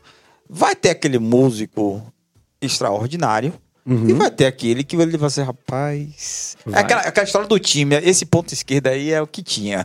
É. O oboé, por exemplo. é, é, você é complicado, você é, encontra. Nem todo mundo toca oboé. É. Ah, tem esse aí. Como é que é essa relação aí? É boa pra pergunta. Mim... Você tem autonomia sobre as, uh, uh, os músicos, sobre, ah, tira esse, troca Não, esse? eu tenho autonomia sobre quem vem hoje em dia. Então, assim, esses últimos concursos, os quais eu estava na banca, a galera que veio é uma galera que de fato toca. Agora, sabe o que acontecia antigamente? A OSBA é uma orquestra de funcionário público. E é, o que acontece? Acontece que hoje a OSMA é uma orquestra que vem, que, que mistura o funcionalismo público com a, a, CLT. Então, o músico hoje vem em CLT. Mas assim, não tô, eu não estou desfazendo do músico funcionário público, não. Mas o que acontece é o seguinte: tem muito músico sensacional, funcionário público lá, lá na OSBA hoje, mas também tinha uma coisa que acontecia. O, o concurso público é um concurso que aparece de vez em quando, quando alguma instância do governo falou assim: tá bom, mirou, mirou a câmera para você e falou assim: tá bom, vai ser você agora o contemplado. E às vezes esse negócio leva 20 anos para acontecer. Às vezes, então aí apareceu o concurso. E aí de repente, por exemplo, aparece um fulano tocando. E aí você fala assim: porra, o cara não é bom, o cara não é bom. Mas aí você fala assim: pô, ou bota esse cara, ou esse cargo não vai ter você devolve o cargo para o Estado. Então, assim, muita gente colocou é, músicos ali que estão lá porque aproveitaram um cargo e hoje em dia, por exemplo, num concurso mesmo ali, valendo, não passaria. Mas aí o que, que você fala? Bom, eu tenho isso aqui, eu tenho que trabalhar com isso da melhor forma. Então, por exemplo, é, tem gradações diferentes de músicos na OSBA? Tem. Eu tenho toda a paciência do mundo para lidar com, com, com, todos eles e eles também têm comigo, porque eu também tenho minhas falhas, é, é uma coisa recíproca. Estou falando que eu sou melhor, pior, não. Só uma coisa como líder me irrita muito, me deixa muito nervoso. Quando esse cabra, que a gente fala, que é lá o ponto esquerda do, do Vasco, lá que, que quase me fica na segunda divisão, quando esse cabra, ele começa a faltar, ele começa a, a, a, a, não estudar a parte dele. Você, não, meu filho, se você não tem o um nível do melhor aqui, compense isso com a sua seriedade e com a sua disciplina. Compense isso. Uma vez que ele está compensando, ele tem todo o meu carinho, todo o meu apreço. E hoje a Osborne Orquestra tem um clima sensacional, porque os músicos entenderam isso. Eles entenderam. Quem de início não entendeu, teve que ser obrigado a entender. É porque tem músico mesmo que fala, né? Aponta, ó. É. Aí, é tá, isso. Tá meio... que é, pra quem é músico, quem tem um ouvido, é, claro. é complicado você Ainda mais um numa orquestra, não, bicho? Ainda mais numa orquestra. orquestra e é tá muito sentado claro. do seu ladinho é, ali, meu amigo. É. E é muito claro isso pro músico. É muito claro. Opa, peraí. Você, você tem tá três violinos, um tocou errado, aí é. a, a, plateia não sabe quem tocou errado. Aí, é ó, isso. Você, não, três, aqui, três não são quantos no total? São não, o, o de violinos na ópera, por exemplo, são 12 primeiros e 10 segundos. Ou são seja, 22 20... violinos. É, né? Então, é. só de violino. Dá para um ali ficar se escondendo no outro, né? Esse é o problema, Com né? certeza. É. é esse que é o negócio. Mas você consegue no ver das cordas. Você consegue ver você pelo consegue empenho, assim, claro. Você consegue, você ali em cima do... Como é que chama do lugar que você fica? O púlpito? Pódio. Pódio, pódio. Púlpito, pode ser, pode ser. No púlpito você consegue... Opa, foi Cicrano que errou. Cicrano você errou. Não, o colega vai Isso dizer. é uma outra lenda. Isso é uma outra lenda, né? Que, ah, peraí, peraí. O maestro sabe quando o cara que tá ali na quinta estante de violino num fortíssimo errou. Não, lógico que não. Não é fisicamente possível que isso aconteça. O que acontece é que pode ser que ele errou marcada. Aí você viu que ele errou ah. marcada. Você viu que ele errou. Agora, por Porque exemplo. Isso é visual, né? É, isso é visual. Porque você está num forte. Todos os arcos indo certinho. certinho, mundo, certinho. É, tem outro que é, pã, é, foi, foi. Ou então, ah. por exemplo, muita, muitas vezes você vê, por exemplo, assim, numa passagem difícil, é, tem um, um violinista que está assim e tem outro assim, ó. Tipo, com um arquinho pequeno, assim, meio que. Com a cara de desespero. e você fala assim, cara Tá na hora, tá, tá na cara que é, essa pessoa tá, tá, tá, comendo, tá comendo poeira aí. Tá óbvio que você É fala. aquele cara que na, na, na, apresentação da escola é. tá segurando a cartolina, é né? É isso, cara. E aí nos ensaios a gente resolve. Olha só, tem, tem que dar uma olhada, porque, pô, tá, tá ruim. Aí o, o Spala geralmente vai passar com um tempo mais lento, no inside naipe. A gente vai fazer com que a coisa dê certo. Mas assim, dizer que, cara, o maestro ele vai lá e dizer que aquela sexta estante ali do lado de fora Mas músico- tá ouvindo, não tá ouvindo o- nada. O gente. músico entrega. Ele vai chegar depois. Pô, É isso que ele falou, né? Já pensou? ali. É, não. Fala. Eu, eu, É. eu, eu já Não, quando ele não se entrega, o colega entrega, né? O colega entrega, É isso. tranquilo. O colega entrega. Músico é é daquele de. Porque músico é, é- é- mu- Ninguém faz música por dizer assim, pô, vou fazer música pra ganhar dinheiro. É isso. Faz música por amor, porque É isso. gosta, o ouvido acaba se desenvolvendo. Agora, se o Spala não for bom, Olha, se o Spala não for bom, é um problema. A Osba, graças a Deus, é, sempre foi contemplada com excelentes Spalas. É uma tradição, assim como o Salomão Rabinovich. É, passando depois pela, pela, pelo Samuel, que, é um, que era um, um menino que inclusive voltou para Osba agora, que é sensacional, um violinista incrível. Por isso que a Osba hoje está tão top de linha. Assim. O Samuel voltou. A Priscila Plata Rato é uma espala sensacional, uma das maiores musicistas hoje do Brasil. Incrível. Eu sigo ela Ela é no Instagram. Incrível. Só que a Priscila, ela, ela assim. A gente chamou aqui o Marcelinho Caldi, que inclusive vou encontrar ele depois daqui. Vou, vou, vou encontrar o Marcelinho depois daqui. Ele tá tocando com a Betânia, ele é o maestro da Betânia hoje. E o Marcelinho é o nosso responsável pelo São João. Ele é o cara que faz perfeitamente, ele é um sanfoneiro que faz perfeitamente a junção da sanfona do, do, do São João com a orquestra. E aí muita gente pergunta, pô, tem tanto sanfoneiro aqui na Bahia, você sempre chama o Marcelinho? Falei, não, gente, calma aí, tem muito sanfoneiro, a gente pode chamar os sanfoneiros, inclusive, já chamamos. É, mas é, o que acontece é que o Marcelinho ele tem que vir fazer os arranjos, tem que vir fazer essa, essa ligação da orquestra com o São João, que a gente tem um conceito de São João sinfônico na Osba. E aí, o Marcelinho apresentamos ele para Priscila. Priscila casou com ele, ele mora no Rio. Priscila foi convidada para a Orquestra Sinfônica Brasileira, tava tudo no jogo lá. Agora, enfim, Priscila tá grávida, tá vai, vai ter um filho dele, perdeu a Priscila. Aí veio quem? Pantito, meu amigo maravilhoso. Pancho Roa, um espala chileno, vítima diária do meu bullying em espanhol, que falo tudo em espanhol pro, pro Pantito. Pantito, vamos pedir um Weber, vamos pedir um Weber para ir para, para casa. Para- Então, aí ele fica pé da vida comigo. Cara, ontem foi fogo. Eu falei assim, Pantito, você ligou pra tua família que parece que teve um golpe lá, cara. Não, é no Peru, cara. Porra, no Chile, Peru, né? Nunca fui bom em geografia. Aí ele assim, aí ele fica uma fera. Carlito, isso é bullying. Falei, Não, tô brincando, brincadeira. Inclusive, é, eu vou contar essa história rapidinho aqui, que está chegando aqui no nosso, né, no nosso horário. Tenho que deixar o pessoal dormir que está assistindo a gente, né? Mas a é, eu te contei a minha história com o violino.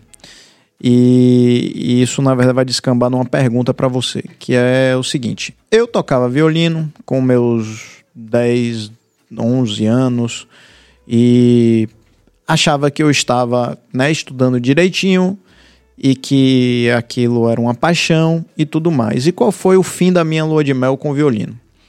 Eu li a partitura, né, aquelas coisas mais simples e tal. Uma criança de 10, 11 anos, eu acho que eu estava indo legal. E aí minha mãe era amiga de Arthur Moreira Lima. Porque há muitos anos atrás tinham os festivais de, de, de piano aqui na Bahia é, e que os pianistas tinham que ficar hospedados, os, os alunos, no- os que iam participar do concurso, eram jovens pianistas e tinham que ficar em casas que tinham piano para que eles pudessem estudar. Então minha mãe conheceu ele muito jovem e minha, ele ficou hospedado lá na casa de minha avó. E minha mãe ficava levando suco para ele, lanche, e ele não parava de estudar. E essa amizade permaneceu por, por anos e anos. Aí tô eu em casa, Arthur Moreira Lima já consagrado, veio fazer aqui um concerto. E depois eh, ele foi jantar lá em casa. E aí, quando ele chegou, ele viu minha estante e tinha um minueto de bar lá e meu violino no estojo. Aí ele fez assim: toque pra mim. Aí eu fui abrindo o estojo do violino e aí ele perguntou assim: quantas horas por dia você estuda? Aí eu, todo orgulhoso, né? Porque, pô, eu era uma criança. Então, a Claro, criança tem que né? estudar escola, tem que É. jogar bola, tem que né, fazer um monte de coisa. Aí eu disse assim: tio Arthur, uma hora e meia. Pô, e, e é bastante, né? Pô. Ah, sabe o que ele falou? Ele falou: então, não abra o violino, não.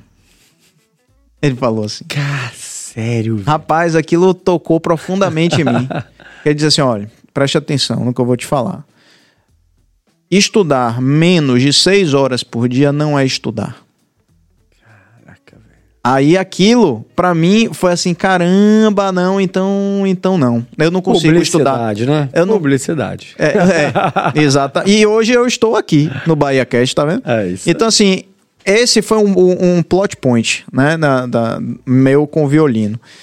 E aí eu pergunto a você, um músico de orquestra, né, e até o maestro, Quantas horas por dia vocês estudam um instrumento? Eu acho que o músico de orquestra, ele na época tem que estudar o instrumento dele para aprender, ele varia isso aí mesmo, de quatro a seis horas por dia.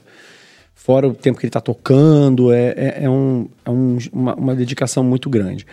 Quando ele entra na orquestra, é, ele precisa manter essa essa performance aí vai variar muito do que ele está é, é, do que ele tá estudando, do programa que, que ele está estudando. Eu, eu, por exemplo, às vezes estudo 10 horas por dia, porque, mas às vezes eu não estudo, entendeu? Então, assim, dependendo do, do, do programa que eu tenho, entendeu? É, outro dia eu estava fazendo aqui Olivier Messiaen, uma peça chamada Poème pour Me, que me exigiu praticamente o dia inteiro de estudo. O dia inteiro para aprender prosódia em francês. Era um método que o Messiaen inventou que não tinha unidade de compasso, ele só tinha unidade de tempo. Então ele não colocava 3 por 4, ele colocava 3. E é, o, você não sabia se ele estava falando de semínima, de, de colcheia e tal. E eu falei assim, cara, aquilo ali deu um bug no meu cérebro. Resultado, é, e eu ouvi essa música, achei linda. Quando chegou a partitura, que eu fui tomar noção da encrenca que eu tinha me metido. Porque a partitura do Messias a gente aluga. Ela não tem para vender nas lojas. Então, quando eu recebi aquilo ali, eu falei, meu Deus do céu, tô ferrado. E, dito e feito, é, apanhei pra caramba, mas aprendi. Tive que estudar umas 12, 14 horas por dia. Meus amigos ficavam desesperados, assim, chamava amiga minha Mariana, falou assim Kikito, cadê você? Eu falei assim, cara, não tô conseguindo sair, não. Não dá. Mas peraí, é sábado vai ter show do Baiana System, vai ter show do. Todo mundo sabe que eu sou, eu sou roeiro, adoro, adoro. Tipo, e eu tenho essa coisa do FOMO, né? Fear of missing out. Assim, cara, todo mundo tá se divertindo, vão dizer que foi a noite da vida deles. Eu tenho eu que vou estar. perder isso. Eu tenho muito isso. Trabalho isso pra não ter, mas eu tenho. E eu tinha que ficar lá estudando pra caramba. Mas às vezes tá num período mais relax que eu posso estudar uma hora, entendeu? Por dia, ou que eu posso passar um dia sem estudar. Então, dependendo, é isso. Entendi. Entendeu? Ó, pessoal, vou contar para vocês também uma coisa que é um projeto que eu e o maestro a gente já tentou algumas vezes, né? Acabamos ainda não botando é. para frente, mas quem sabe em 2023, que é o seguinte: é, no meu Instagram eu procuro sempre é, inspirar as pessoas em coisas é, assim que talvez outras pessoas não, não se preocupem tanto. Né? Então, aquela coisa assim de. Uma coisa que eu, eu fiz intercâmbio com 36, 37 anos de idade. Né? E as pessoas dizem, nossa, quando eu fui, as pessoas dizem, nossa, eu sempre sonhei. E falei, então pode fazer com 37? Pode. É pode fazer com 37, sim, não tem problema nenhum. É, e aí, uma coisa que eu, eu tinha vontade de inspirar as pessoas, porque assim, violino é muito difícil. É muito difícil. É, é, um instrumento ingrato, né? Porque assim, eu toco violão de brincadeira, já toquei cavaquinho. Mas olha, tem uma, uma, uma, tem um cara na Osba, que inclusive não sei quanto tempo ele fica na Osba, porque ele tá assim, é, esse trabalho dele tá alcançando uma proporção tão grande que ele tá assim, tipo, o Osba aí para ele virou hobby. Entendi. Que é o Arthur Lawton e que ele fala como tocar violino. Então ele ensina pessoas que têm essa, essa vontade de tocar violino sem essa pressão de ter que Perfeito. ser da orquestra. Se você quer louvar a Deus com violino, toma. Se você quer tocar um samba, bora. E ele te ensina numa boa, se tocar em casa, violino, assim, ele vai desde. Ele, fa, ele tem um curso na internet, Arthur Lauton, Arthur com H, Lauton, L-A-U-T-O-N. Massa. Vai lá na internet, você vai achar o curso dele. É incrível, ele te ensina desde na loja para comprar o instrumento, até pegar o arco, pegar o violino. Tudo. tudo. Então a gente pensou uma vez esse projeto de fazer o seguinte: a Orquestra Sinfônica da Bahia me dá uma ajuda, uma consultoria para eu voltar a, a, tocar violino depois de 34 anos, sem triscar no instrumento, e tentar provar a todo mundo que dá para você tocar um instrumento realizar um sonho, né? Fazer uma coisa que você goste, sem essa pressão que o maestro falou. E, quem sabe, terminar esse projeto nosso, eu fazendo um minueto com você. Um negócio desse, uma, uma coisa assim que as pessoas vão dizer: maravilhoso. olha só, o Pedro com o maestro ali tocando violino, ele tocando oboé, alguma coisa Lucas, assim. você que tá assistindo aí a gente, Lucas, bora colocar em prática? Bora, Lucas. Bora. Eu, eu- a gente vai fazer isso ah, mais pelas pessoas do que por mim. Eu vou me divertir muito, mas eu quero provar as pessoas. Ah, olha lá, ó. Ah, rapaz, vou seguir ele agora, olha lá, ó. 95 mil inscritos no YouTube. Gente, vou seguir ele agora. Cadê ele no. Arthur é incrível. Aí, 18 mil seguidores. Ele tem uma cara de ser gente boa pra caramba. Muito hein? bom. Arthur, um cara muito. Você sabe que o Arthur foi o cara que inventou o, o- a gente se fantasiar no cine concerto? Isso não foi ideia minha, não. Isso foi ideia Foi? do Arthur. Ou seja, marqueteiraço. Hum. Ele falou assim: por que, que a gente não se fantasia de personagem? Bora. Aí, aí eu, eu inventei um, um stand-up comedy. E o Heinz Schwebel, que, era um, um trompe- que é um trompetista da Osba, ele deu a ideia de a gente fazer um concerto de cinema, que o pessoal gostava de, de- de música de cinema. O Arthur falou: bora todo mundo se fantasiar. E eu topei e fiz um stand-up comedy, ou seja, foi um- uma, uma interação dos, dos antigos da orquestra com os novos, com o maestro, Que ou seja, massa. Arthur, aí vou, aí vou eu, viu? Já, já. Maestro, ó, pa- pa- pode ir. Não, não, pode falar. Eu Você tá na fazer fila, Billy. pergunta. Claro, é, Assim, um pouco. Eu já ouvi alguns. Eu tenho alguns amigos de orquestra que fala- falavam mal do, do João Carlos Martins. Uhum. Eu queria saber qual é a diferença, por exemplo, o cara. É, João Carlos Martins é conhecido mundialmente e, e tal. É, como é que um maestro consegue se diferenciar e dizer assim, pô, esse é virtuoso, esse é melhor, esse é pior? Como é que a gente faz essa diferença? João Carlos Martins é uma figura absolutamente incrível, do- da qual eu tenho uma profunda admiração. E João Carlos Martins é uma, das, uma dessas pessoas que mexe muito na, nessa, nessa questão das tradições da música clássica e tal. Ele é um cara que teve uma carreira estupenda no piano, né, com críticas no New York Times e tudo, e teve aquele problema nos dedos e ele teve que parar de tocar. Então, é, eu acho que ele hoje é um cara assim que subverte essas, essas tradições, assim, muito, muitas vezes da música clássica, então acaba sofrendo críticas.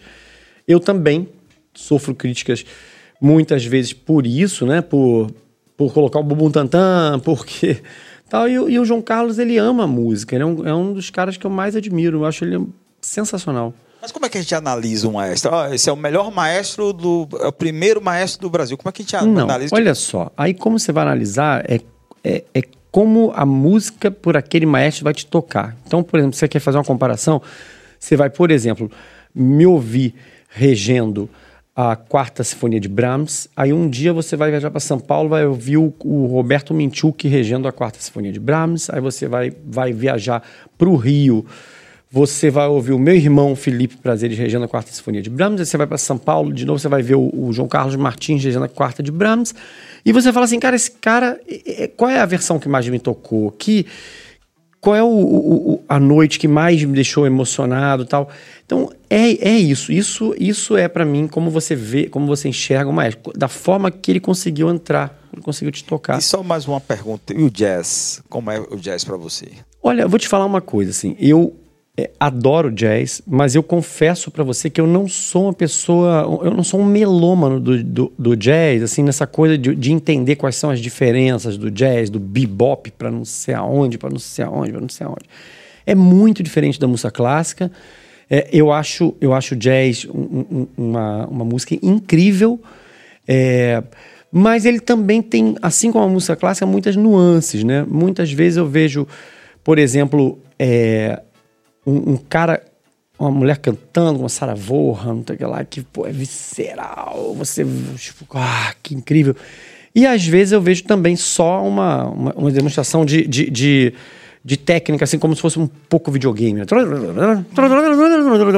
exemplo, e aí você fala assim, porra, ninguém tá sentindo nada, mas a não ser o cara que tá sentindo porque ele admira aquela técnica incrível. Rapaz, você falou, Mas, ô, é, ô, é. Billy. Sim. Eu, eu Mas é sinto incrível. exatamente isso aí. Eu sinto exatamente. Eu falo assim, pô, o cara tá curtindo muito, mas eu não tô tanto, sabe? Assim, sendo sincero. Mas assim, eu acho assim, eu acho muito incrível. Eu não, tô- eu, eu, eu não quero de- é, deixar essa, essa- esse rabo polêmico para discussão, não, porque assim, eu acho muito incrível. Assim, o que os caras fazem, assim, eu admiro muito. Principalmente porque eu me recolho também a minha insignificância de não ser um entendido, entendeu? Mas, mas você, tipo assim, você tem J. Nascimento no, no- lá É. na orquestra. E é um, é um jazz é, Jazzista sensacional. sensacional. Você sente a- o sotaque dele de jazz quando ele Ah, toca certeza. música, música. Jotão é um monstro.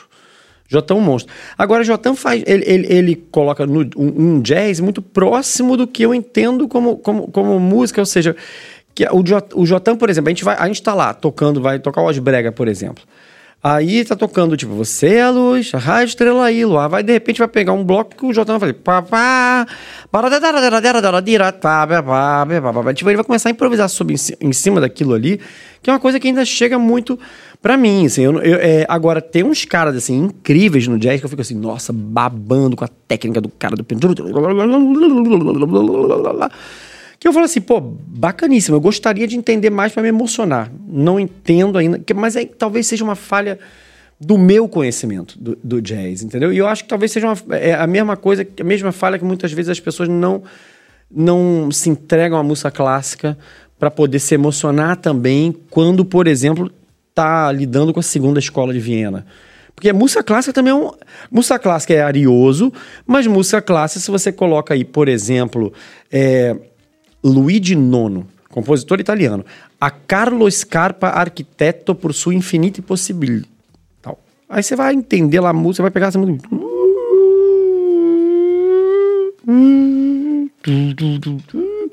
Você fala assim, cara, que, que porra é essa?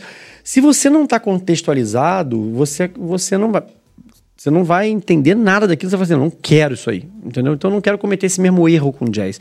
Eu, eu com- comungo um pouco da opinião do Pedro, porque eu acho que eu sou ignorante nesse sentido. É, mas assim, ó.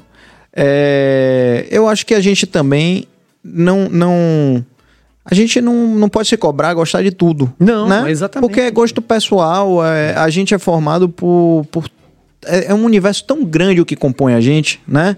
Assim, todas as nossas é, referências, a história de vida, o que viveu, quando, quando começou a ouvir aquele estilo de música, aquilo é incorporado. É. né? Então eu acho que a gente não pode se cobrar também, não. Respeitar é dif- respeitar e admirar é diferente de gostar e consumir. É né? isso. Todo, e, e- e a gente tem que. E, e a humildade da gente se entender como ignorante, às vezes, num assunto, é a premissa para que a gente vá buscar e, e- e- e se torne melhor nele. Né? Sabe, eu adoro, por exemplo, ouvir é, o, o, o, o, o trompete do J. Nascimento. Assim como eu adoro ouvir o Terence Blanchard, desses caras assim, mas eu não sou um, um melômano que eu possa chegar aqui e falar assim: o jazz pra mim, desse cara é incrível, desse cara pra mim já não gosto. Não, não posso. Porque minha praia é a música clássica e o brega. Tá, Tô brincando. tá claro, tá claro, tá claro e, e- e cristalino. Diz que tem um pedido. Que pedido é esse? Ana Maria Marques, podem pedir para o maestro Carlos Prazeres tocar com as mãos e os dedos diretamente? Bahia Cash. Olha, é Ana muito Maria, massa. Que, que, Peraí, ela já que experimentou isso. negócio, não. Ó, peraí, vamos lá. Vou falar com muita calma. Explica aí esse pedido. Então, vamos lá. Vou, eu, vou, eu vou explicar pra vocês, então. Vamos lá. Ah, rapaz, eu entendi tudo errado. É, eu, eu imaginei entendi que tudo você tinha errado. entendido errado. Meu Deus do céu. Todo mundo tomou um susto assim, gente. Tudo bem que a gente tá de noite, mas não é tão abs... não é tão não é tão de noite assim, não é três horas da manhã. Se fosse 2h41 da manhã, não, 2h41 de papo. Vamos lá.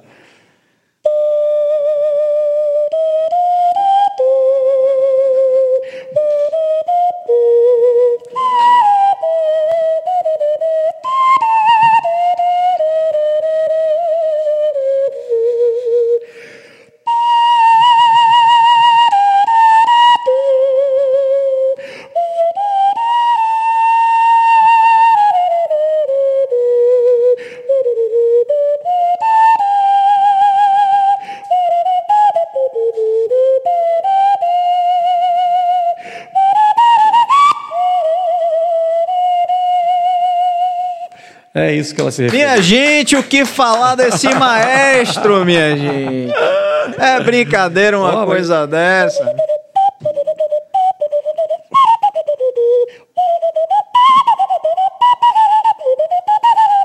Assim, vai qualquer coisa aqui. Rapaz, aplausos, né? Realmente, o cara é diferente. Pessoal, a gente tá chegando no final do nosso papo. Infelizmente, eu ficaria aqui a noite inteira, mas até podcast tem suas regras. Tem suas regras. Né? Porque as pessoas precisam ir fazer outras coisas também e deixar um gostinho de quero mais, porque eu aprendi com. Eu tenho aprendido muito com o Serginho, mas aprendi uma coisa que eu acho massa, assim.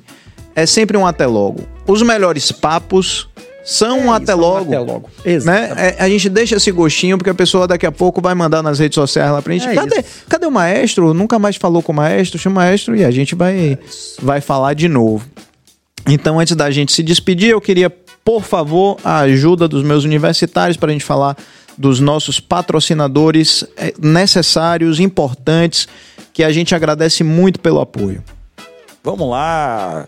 Mais uma vez aí, o pessoal já tá vendo aí os hambúrgueres do. Que serão, que serão devorados daqui a pouco. Daqui é a pouquinho, né? Sampaio Sabores, Origi Original Ateliê, que fez as nossas camisas, vai fazer também os bonés. E Bruno Joias, né? Que é um apoiador maravilhoso que a gente tem. Brilhando com você. Exatamente. Delícia de brownie. Que, gente, Natal tá chegando aí. Encomendas de Natal, viu? Encomendas de Natal tem que ter, com certeza. E eu também gostaria de falar, Pedro, da semana que vem. Semana que vem vai ser muito, muito especial. Como tá a nossa agenda, Billy? Como é, exatamente. Terça-feira nós teremos Dr. Braulino Peixoto, que é neuropsicólogo, né? Que tá indo muito bem na internet e tal, vai, vai vir de lá da Chapada. A importância do sono, esse rapaz fala muito, hein?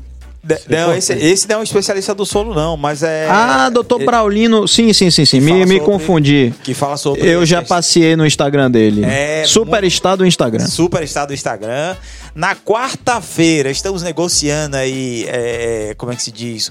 O, o, o filho do, do, do, do inventor da Perini. André Faro, filho de Pepe Faro, o fundador do Almacém Pepe, uma lenda viva gente, da Bahia. Da Bahia não, da Espanha, é. imigrante que veio para cá na base da grande dificuldade, né? A gente hoje ouve tanto falar de imigrantes, um imigrante que veio para cá e venceu com muito trabalho. Então a gente queria muito ouvir as histórias. Do mundo, viu, Pedro? Porque eu, essa história de delicatesse, não sei se tem outro, tinha outro lugar, não. Não. Primeiro foi o Perini aí, né? É. A Perini foi a, a ele que in, introduziu o conceito delicatessen aqui na Bahia, né? E a gente não conhecia, era muito padaria, padaria e tal, mas a, a Perini veio e subiu o sarrafo para todos nós e graças a ele a gente tem acesso a várias delicatessens. Exato. E outro filho também de uma pessoa super que tá fazendo um trabalho excepcional que eu virei fã, que é o, é o Chico, o Chicão, né, o filho de Cássia Heller, que vai estar tá aqui em videoconferência com a gente, um, ele topou, né, bater esse papo com a gente, que então vai ser muito legal próxima quinta-feira. Então, vamos, vamos que vamos. Massa, bom demais. Maestro, eu queria te agradecer do eu fundo do, do meu coração. A gente, é, pessoal, a gente começou uma amizade primeiro pelo Instagram. Né? Há algum tempo atrás. É, o maestro compartilhou algumas coisas minhas, alguns vídeos e tal. E aí teve essa história toda das paqueras dele, que eu, eu livrei sua barra também. Ai, e, obrigado. e aí a gente acabou se conhecendo. Eu fui para um concerto, fui muito bem recebido no concerto. E de vez em quando a gente se encontrava por aí. E aí eu não podia deixar de conversar com não, você, é, mas é uma amizade que daqui para frente só vai crescer cada vez mais, porque a admiração recíproca Adoro seu trabalho, adoro você, você é uma figura maravilhosa. Mas acho que a gente tem muito em muito comum, né? Comum. Muita coisa em comum. Muita coisa em comum. E eu queria te agradecer, sobretudo, é, em nome de todos nós baianos, pela, pela sua obra, pela sua assinatura, que você está deixando na Orquestra Sinfônica Muito da Bahia, aproximando o erudito do popular, fazendo com que as pessoas se sintam é, assim, parte disso, né? Tendo esse poder de acessar uma coisa que antes era tão distante. Então, muito, muito obrigado por tudo isso. Eu que agradeço. E eu queria agradecer a cada baiano e cada. Sabe, eu, eu ando na rua, assim, as demonstrações de carinho Às vezes as pessoas vêm pedir desculpa, desculpa te abordar. Assim, gente, pelo amor de Deus, eu fico tão feliz, assim. As pessoas vêm falar comigo de um jeito, assim, gente que, que se emociona, de fato.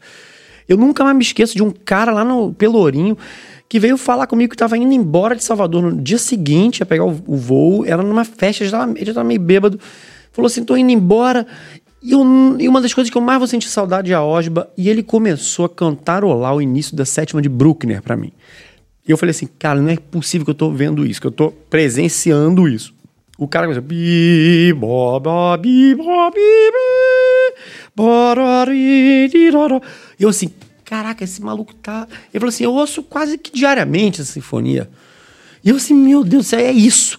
E a gente acha que não é possível, e, e aí a gente vê que é possível. É possível, é possível. Eu tenho só um último pedido a você. É que se a, a Filarmônica de Berlim te chamar, não vá. Fica, fica aqui, que, fica ó, aqui na Bahia. Eu faço esse compromisso com você. Tá registrado. Se a tá Filarmônica de Berlim me chamar para ser o maestro lá, eu não vou. Vou ficar aqui em Salvador, viu, gente? Tá, tá registrado. Eu sei que isso não tem a menor chance de acontecer, então assim, é tudo certo. Chance tem, viu, gente? Mas você se deu mal, porque agora tá registrado no cartório da internet. Tá, cartório já da era. Internet, já era. Acabou. Tô Valeu, minha gente. Obrigado pela audiência. Beijo, pessoal, Até obrigado. essa hora, 2 horas e 48 de conversa, de bate-papo. Obrigado, Cabas. Obrigado, Billy. Vocês são incríveis. Obrigado. Valeu, valeu. A gente volta então, Billy, na terça? Terça-feira. Terça-feira. A gente se... terça. A gente se vê lá. Um beijo grande. Beijo.